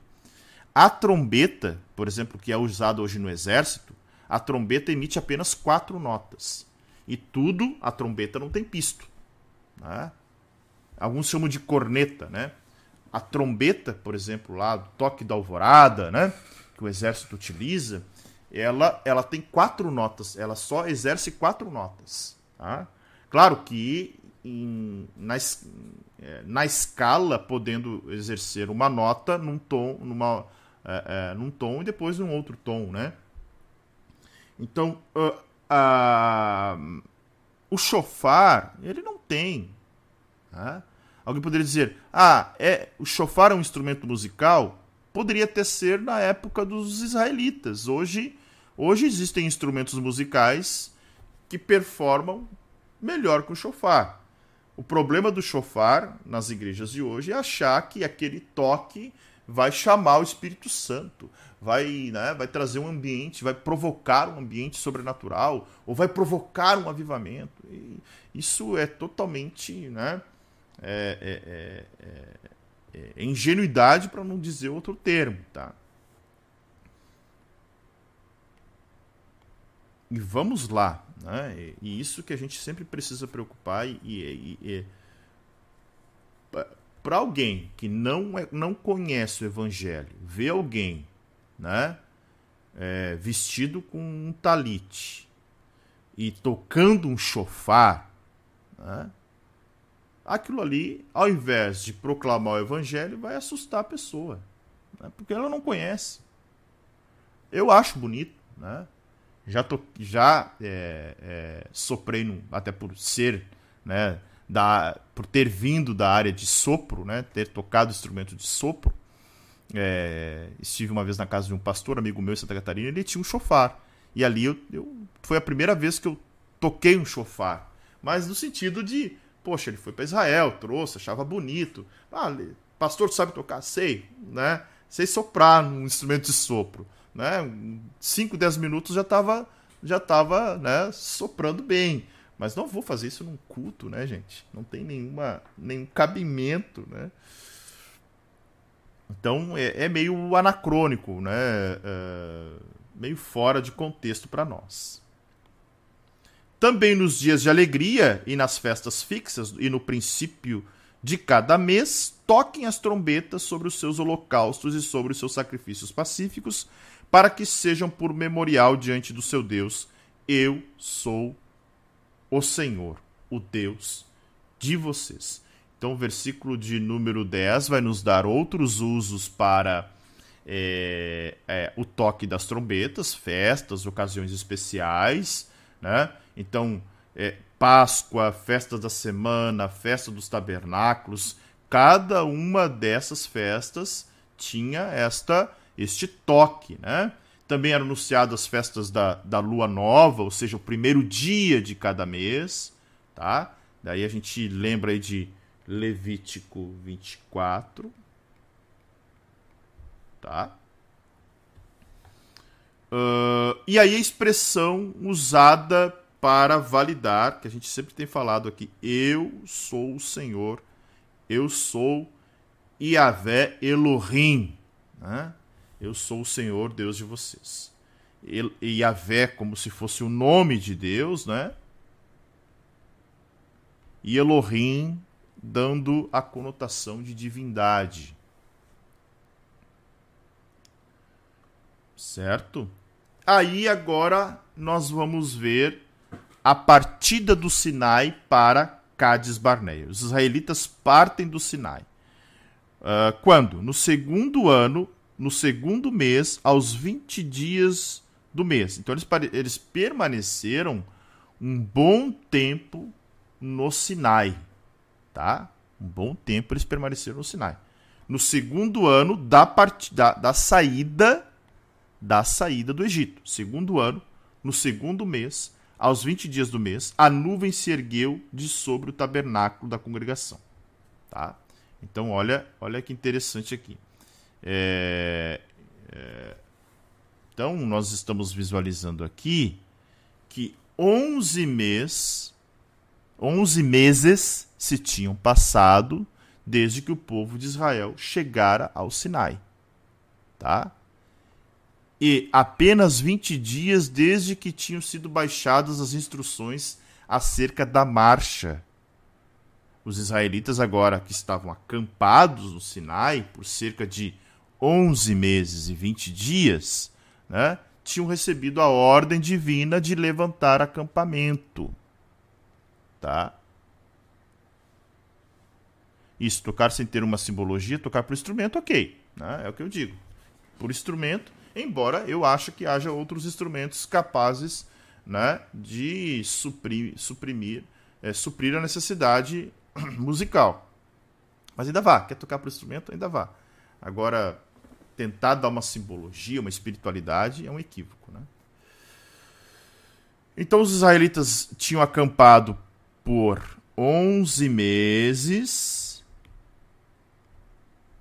11 meses e 20 dias aqui no Sinai.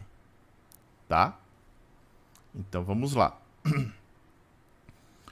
Os filhos de Israel puseram-se em marcha partindo do Sinai, jornada por jornada, e a nuvem repousou no deserto de Parã. Tá? Então, olha só, Parã ou El Parã. tá? Aqui, ó. Uh, vamos lá. Estão vendo o meu mapa aí, né? Eles fizeram todo esse trajeto. Vamos lembrar, né? Saíram de Gozen, passaram por Sucote, Piairote, atravessaram o Mar Vermelho, vieram para Mara. É, tudo isso em uh, uh, a gente vê lá em viu em Êxodo, né? Êxodo. Chegaram em Mara. Elim, vieram em Refidim e aí acamparam acamparam aqui, ó, no Monte Sinai. Aqui é o deserto do Sinai, né? A península do Sinai, deserto do Sinai e o Monte Sinai aqui, ó. Lembram? Deixa eu fazer outra coisa aqui, rapidão.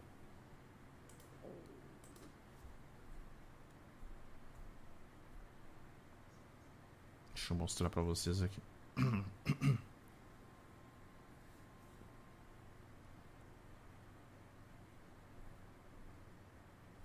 Onde é que está?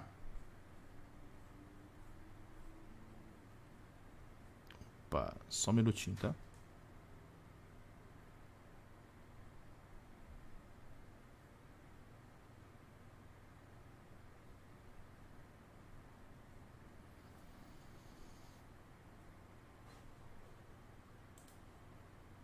Aqui. Lembrando que aqui, ó, aqui é o Monte Sinai, ó, esse pontinho amarelo que está aparecendo ali, Monte Sinai, tá? Uh, eles ali eles acamparam em volta do Monte Sinai e aqui tem toda a península.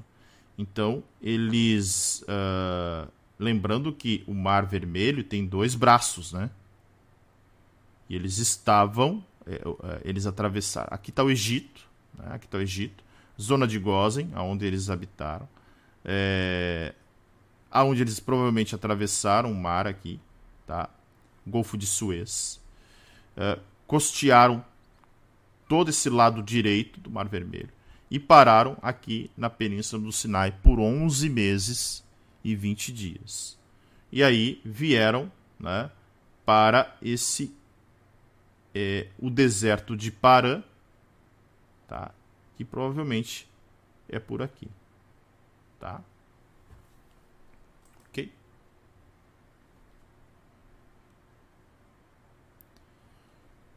Voltando para cá. E aí, no mapa a gente vê melhor. Ó. Saíram do monte, é, saíram do deserto do Sinai e vieram para Parã, Deserto do Parã é isso aqui. De Parã, né? Então, fizeram esse trajeto aqui. Certo? Ok? Continuando. Assim, pela primeira vez se puseram em marcha segundo o mandado do Senhor por Moisés. Então, é a primeira vez que eles se colocam em marcha. Tá? Primeira vez que eles estão andando no deserto. Até então não tinham feito isso, né? Depois que chegaram, depois que chegaram no Sinai e receberam todas as ordens. Aí, vamos lá. Primeiramente partiu o estandarte do arraial dos filhos de Judá, segundo as suas turmas, e sobre o seu exército estava Nasson. É, sobre o exército da tribo dos filhos de Zacar estava é, é, estava Natanael, filho de Zoar. Aqui ele vai dar toda a ordem, né? Ó, partiram, é, partiram as tribos do leste. Opa. Judá, Isacar, Zebulon, que são aquelas que aparecem lá no nosso diagrama. Ó. Judá, Isacar e Zebulon fizeram, né, partiram para o primeiro. O que, que acontece depois. Perdão aqui, gente. O que, que acontece depois que eles partem? Então desarmaram o tabernáculo e os filhos de Gerson, os filhos de Merari, partiram levando o tabernáculo. Então, olha só, acontece isso, né? Os gersonitas e meraritas seguiam Judá, mas antes de Ruben. Olha só que coisa interessante. Uh, os, os gersonitas e os meraritas estavam entre as três tribos, tá? Então o nosso diagrama ali ele acaba tendo uma sofrendo uma alteração, né? Aqui está os, os utensílios principais do tabernáculo, mas aqui existe, uh, deixa eu botar aqui, ó, os gersonitas e os meraritas viajando entre as tribos de Judá, Zebulon e Zacar e Ruben, Simeão e Gade. Certo?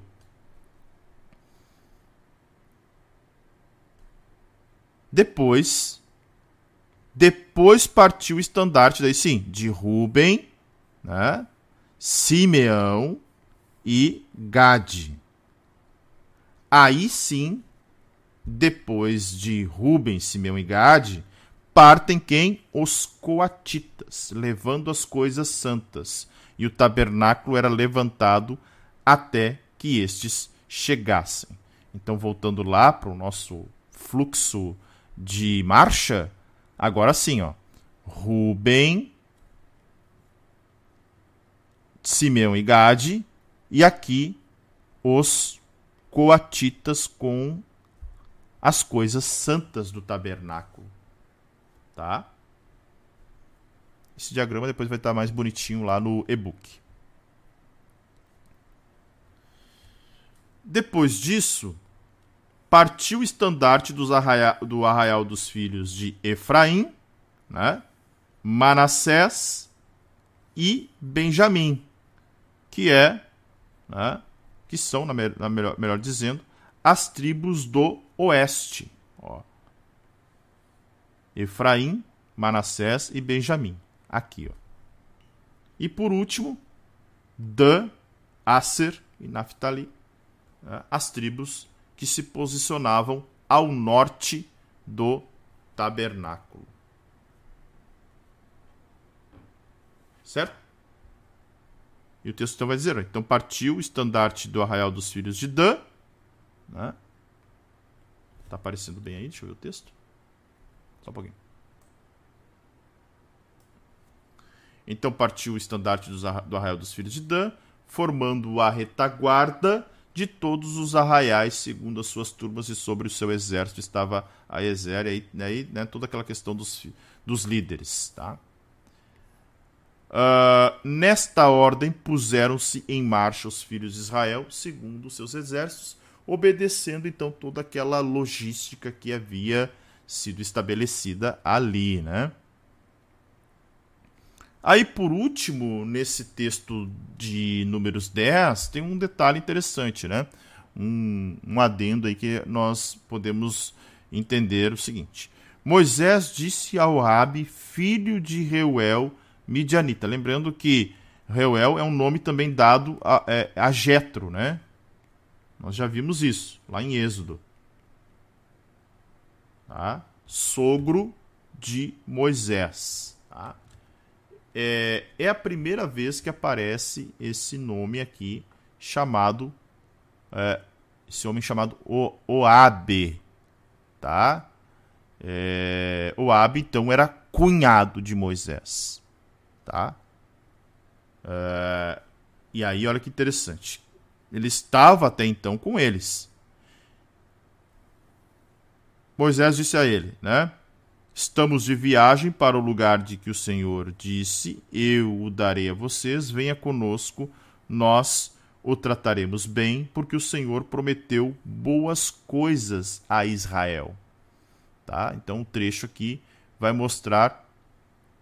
Uh, vai mostrar justamente a promessa de Deus se fazendo conhecida por intermédio de Moisés. Tem um texto aqui que eu quero trazer para vocês, tá? Que está em Juízes, capítulo 4, verso 11. Deixa eu ver.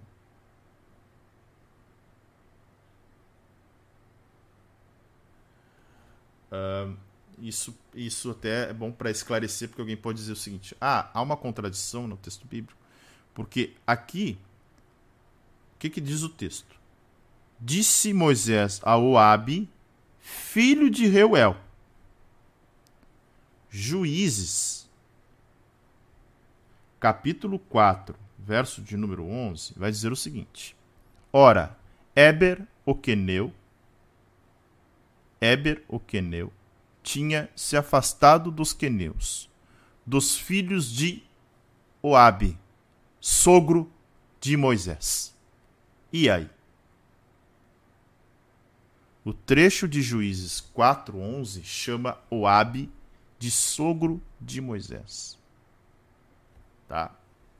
É, o que pensam alguns eruditos é que o termo hebraico que aparece aqui no original forma um significado de parente por casamento.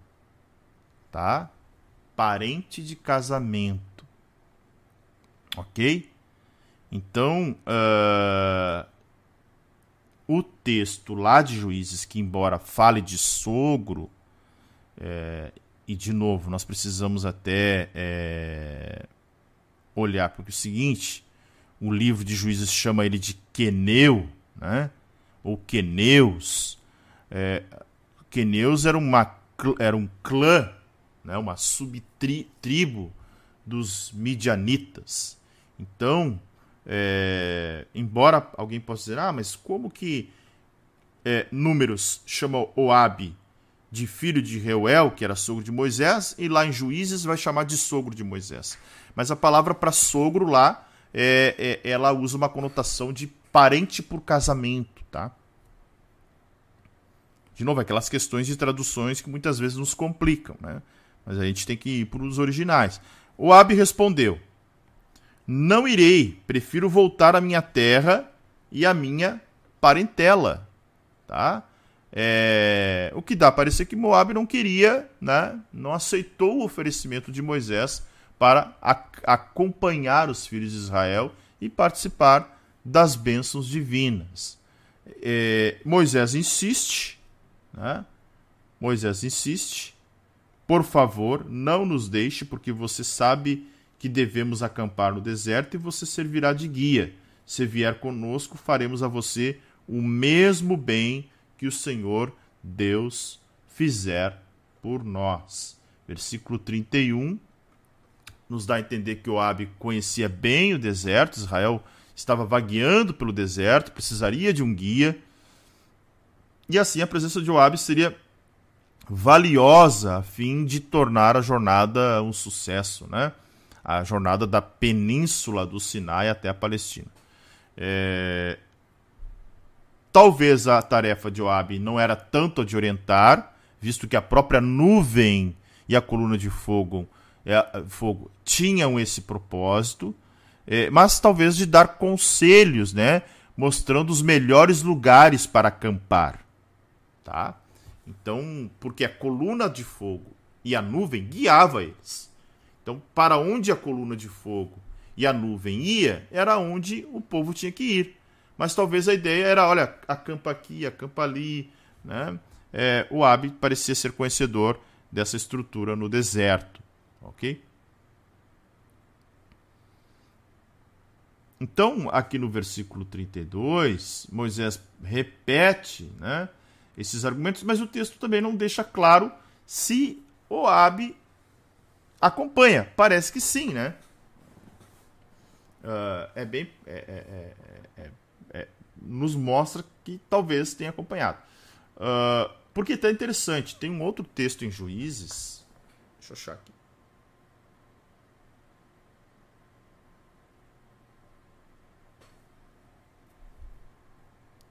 Juízes, é, capítulo 1, verso de número 16. Diz assim: Os filhos do Queneu, sogro de Moisés. E aí, até respondendo a pergunta da Conceição, pastor, para mim, Jetro só teve filhas mulheres. Olha o que diz Juízes, capítulo 1, verso 16. Os filhos do Queneu, sogro de Moisés, Queneu de novo, né? É uma subtribo ou um clã dos midianitas. Até porque em determinado momento chama é, Jetro de Midianita, tá? Então Queneu era é, os queneus eram da tribo uh, de é, uma subtribo dos midianitas. Isso mesmo, né? Parentesco, essa é a palavra. De novo, Juízes 1, 16. Os filhos do Queneu, sogro de Moisés, saíram da cidade das palmeiras com os filhos de Judá e foram ao deserto de Judá, que está ao sul de Arade, foram e habitaram com os povos, com este povo, tá? Então o texto de o texto de Juízes vai dizer que os filhos de Queneu, dos queneus acamparam, né? Sogro de, os filhos do Queneu, sogro de Moisés. Então é bem provável que Oabe tenha acompanhado, né? É... E tem acompanhado uh, esse trajeto aqui. Tá?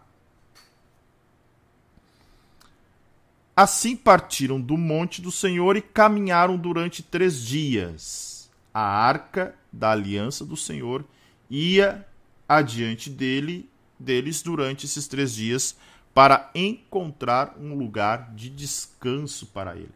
Então a arca foi é, retratada como um guia de Israel, pois a presença de Yahvé manifestava-se por seu intermédio. Então, uma viagem de três dias foi feita do Sinai ao deserto de Padã.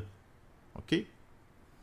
A nuvem do Senhor pairava sobre eles de dia quando partiram, partiam do arraial. Então, a nuvem sempre guiando, né? Então, a nuvem liderando, em consonância com a promessa de Deus. Quando a arca partia, Moisés falava. Aqui tem uma oração de Moisés, né? Versículo 35 e 36 é uma orientação. Uma, orient... uma oração, mas também era uma orientação. Quando a arca partia, Moisés falava: Levanta-te, Senhor, sejam espalhados os teus inimigos e fujam diante de ti os que te odeiam e quando a arca parava, Moisés dizia: Volta ao Senhor para os milhares de milhares de Israel. Então, era, eram duas orações que eram feitas por Moisés, tá? É, quando a arca partia, quando a arca parava. Ok?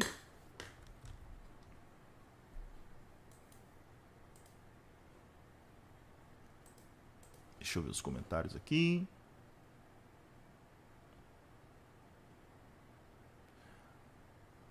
começar pelo último aqui, que é muito importante. Ó. Qual a tradução dessa Bíblia que faz o estudo? Eu estou usando a NAA, tá? Nova Almeida atualizada. Tá até aqui, ó, aparecendo aqui, ó. Tá no meu dedo, aqui, ó. NA, uma Bíblia de estudo que eu indico muito, tá? Muito boa. Ó, NA, tá? Eu estou usando essa essa versão no aplicativo Ioversa é a nova Almeida atualizada. Eu indico três Bíblias de estudo. Uma, uma eu não tenho, está aí é, na lista de desejos aí da Amazon, que é a nova Bíblia da Thomas Nelson. Essa eu não tenho ainda, né? Mas eu até me inscrevi para ser embaixador deles lá. Então, se vocês quiserem dar uma, uma moral pro pastor, né? Vão lá na postagem da Thomas Nelson e faça uma campanha por mim lá para que eu seja o embaixador da Thomas Nelson. E quem sabe eles me presenteiam com, com a. É, com essa Bíblia, né? Aqui, ó. Deixa eu ver se eu mostro para vocês. Essa postagenzinha aqui, onde é que tá? Opa, errei. Aqui, ó. Vê se aparece bem, ó. ó tem um. Ó, seja embaixador. E eu me inscrevi, né? vão lá e me marquem lá, né? citando para Thomas Nelson para ver se eles se se eles uh, se convencem que eu possa ser um embaixador, daí eu recebo. Mas essa aqui, essa a Thomas essa Thomas Nelson ainda não tem, né? Parece ser uma Bíblia muito boa. E a Bíblia King James com estudo Roman, que é essa que está aqui, ó, também. Mas ah, não quer investir? O aplicativo e o verso tem essa essa versão de forma gratuita, né, gente? Não precisa é, fazer nenhum investimento, ok? Seja bem-vinda, Josilene, seja bem-vinda, Leia, novos membros do canal. Deixa eu ver aqui. Deus abençoe a aula de hoje. Gente, eu até não vou fazer o café com palavra hoje. Talvez eu faça à tarde, final da tarde. A garganta tá está bem dolorido. Tá? Eu não botei, mas uh, vou colocar aqui os comentários, tá? Eu não fiz no início aí. Ana Bruno, Cláudia, Manu Her, Ivone, Cristiane Floriano, Maria Souza Melo, Sandra Regina, a Rose, né? Sempre, Rose Marquete, sempre colocando aqui os textos que nós estamos lendo. Mônica, Neide, uh, Sandra, acho que eu já falei, né? Acho que você tinha aparecido no comentário da Ah, não, é outra Sandra. Ou é a mesma Sandra? Não, Sandra Regina e Sandra Dias. Marinês, Avanusa, Jaqueline, Douglas de Paula. A Rose te perguntou se tinha melhorado. A febre passou, mas a garganta tá bem, bem ruim. Bem ruim mesmo. Ontem tava com muita febre. Gente com. Aqui, ó. Ambiente gelado. E eu suando, suando, suando, suando. Uh, eu devo ter usado umas três camisetas ontem, durante o dia. Pra vocês terem uma ideia. Três ou quatro. De tanto que eu troquei de roupa ontem por causa do suador que eu estava. Maria Souza, obrigado, Ivone, pelas orações. É, Ivoneide, graça e paz, meu organismo já se acostumou a acordar esse horário, que o Senhor te cubra. Amém. Muito obrigado. Ana Bruno, obrigado, Ana. Ivoneide, obrigado. Uh, muita dor na garganta. É, essas mudanças de temperatura, tudo isso acaba. Né? Uh, a gente acaba sofrendo bastante, né? A do som, o pessoal falou do som, deixa eu ver aqui. Marinês, ah, importante o recado, deixa o seu like. Like, o like, o like e o comentário. Você precisa voltar aqui depois no vídeo e comentar, tá? É muito importante. É, ajuda muito o canal, ajuda muito mesmo. Já falei do, do significado dos, das sete lâmpadas, né? Andréia, Cláudia, obrigado Lourdes, obrigado Evelise pela preocupação. Quem mais aqui? Magda, Cleone, uh, Aneuzedir, Regina. Muito bom ter vocês aqui todas as manhãs, tá? É, é, é vocês que ajudam é, esse projeto a, a, a crescer e, a, e, nós podemos divulgar aí para as pessoas que acabam, de certa forma, é, se incentivando. Gente, a gente tem visto aí todo mundo falando de avivamento, né? Todo mundo falando de avivamento. Gente, o avivamento não vem sem exposição, sem leitura da palavra, sem vida de oração, sem vida com a palavra. Como é que nós vamos é, dizer que amamos a Deus, queremos a Sua presença, queremos um avivamento, se nós não conhecermos, é, se nós não conhecermos a palavra, né? Eu vou anunciar, tá? Eu sei que vocês ficam esperando, mas é, hoje eu tô assim. Talvez eu vou fazer mais tarde. Eu vou até anunciar que vou fazer mais tarde, tá? Talvez ali pelas 6 horas eu faça um café com palavra aqui à tarde, até para dar uma descansada na garganta, tá?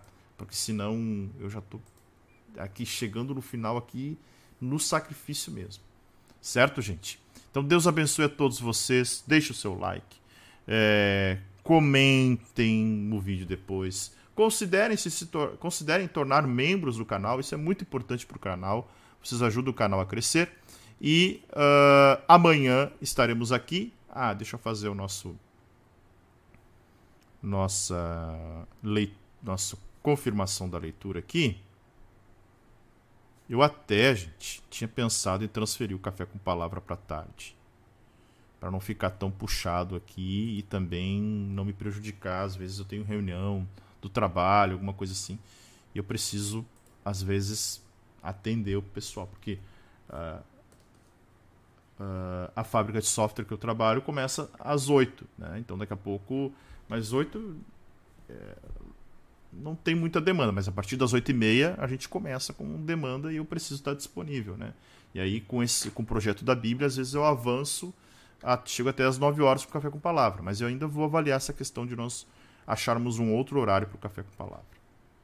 Não quero abandonar, amo o café com palavra é, talvez um novo formato aí com o café da tarde, quem sabe. Então lá, números 8, 9 e 10, concluído. Ok. amanhã os capítulos 11, 12 e 13 de Números. Certo? Estou amando. Ah, deixa eu botar aqui. Estou amando a leitura. Porque. É... Vamos lá. Eu amo Café com Palavra, já está na. Já são mais de 600 e quase 630 edições. É um projeto que não vai parar. Só que em, até o final do ano talvez a gente fique num horário alternativo. O ano que vem eu volte para. Né? Porque a gente vai. É, olha aí, todo mundo falando que a tarde seria bom. Olha aí, né? Quem sabe às, às 18 horas. É, até o final do ano, nós, nossa prioridade agora que é fazer essa leitura chá das 5. é. Obrigado, Elaine. Obrigado, obrigado. Que Deus continue nos dirigindo sempre, né? Olha, a tarde seria bom. Isso aí, gente. Olha, vou fazer hoje, vou fazer hoje às, às 18 horas e vamos ver como é que vai ser a aderência, tá? Então espero vocês às 18 horas, um café com palavra, e aí a gente faz o nosso nosso nosso café da tarde. E aí vamos ver se durante o ano de 2023 a gente conduz assim e quando encerrarmos o projeto da Bíblia, é, é melhor mudar o horário do que parar. Também penso nisso. É, Daí, quando encerrarmos o projeto da Bíblia, dia 31 de dezembro, 1 de janeiro, a gente volta com café, com palavra no horário da manhã. Quem sabe? Certo? Deus abençoe a todos, fiquem na paz que excede todo entendimento e até amanhã. Quem acompanha a leitura da Bíblia amanhã às às 6 horas da manhã e até a tarde aí. Uh, opa, já botei a capinha aqui. e até a tarde até a tarde aí, quem vai acompanhar o Café com Palavras às 18 horas. Certo, gente? Deus abençoe a todos, fiquem na paz. Tchau, tchau.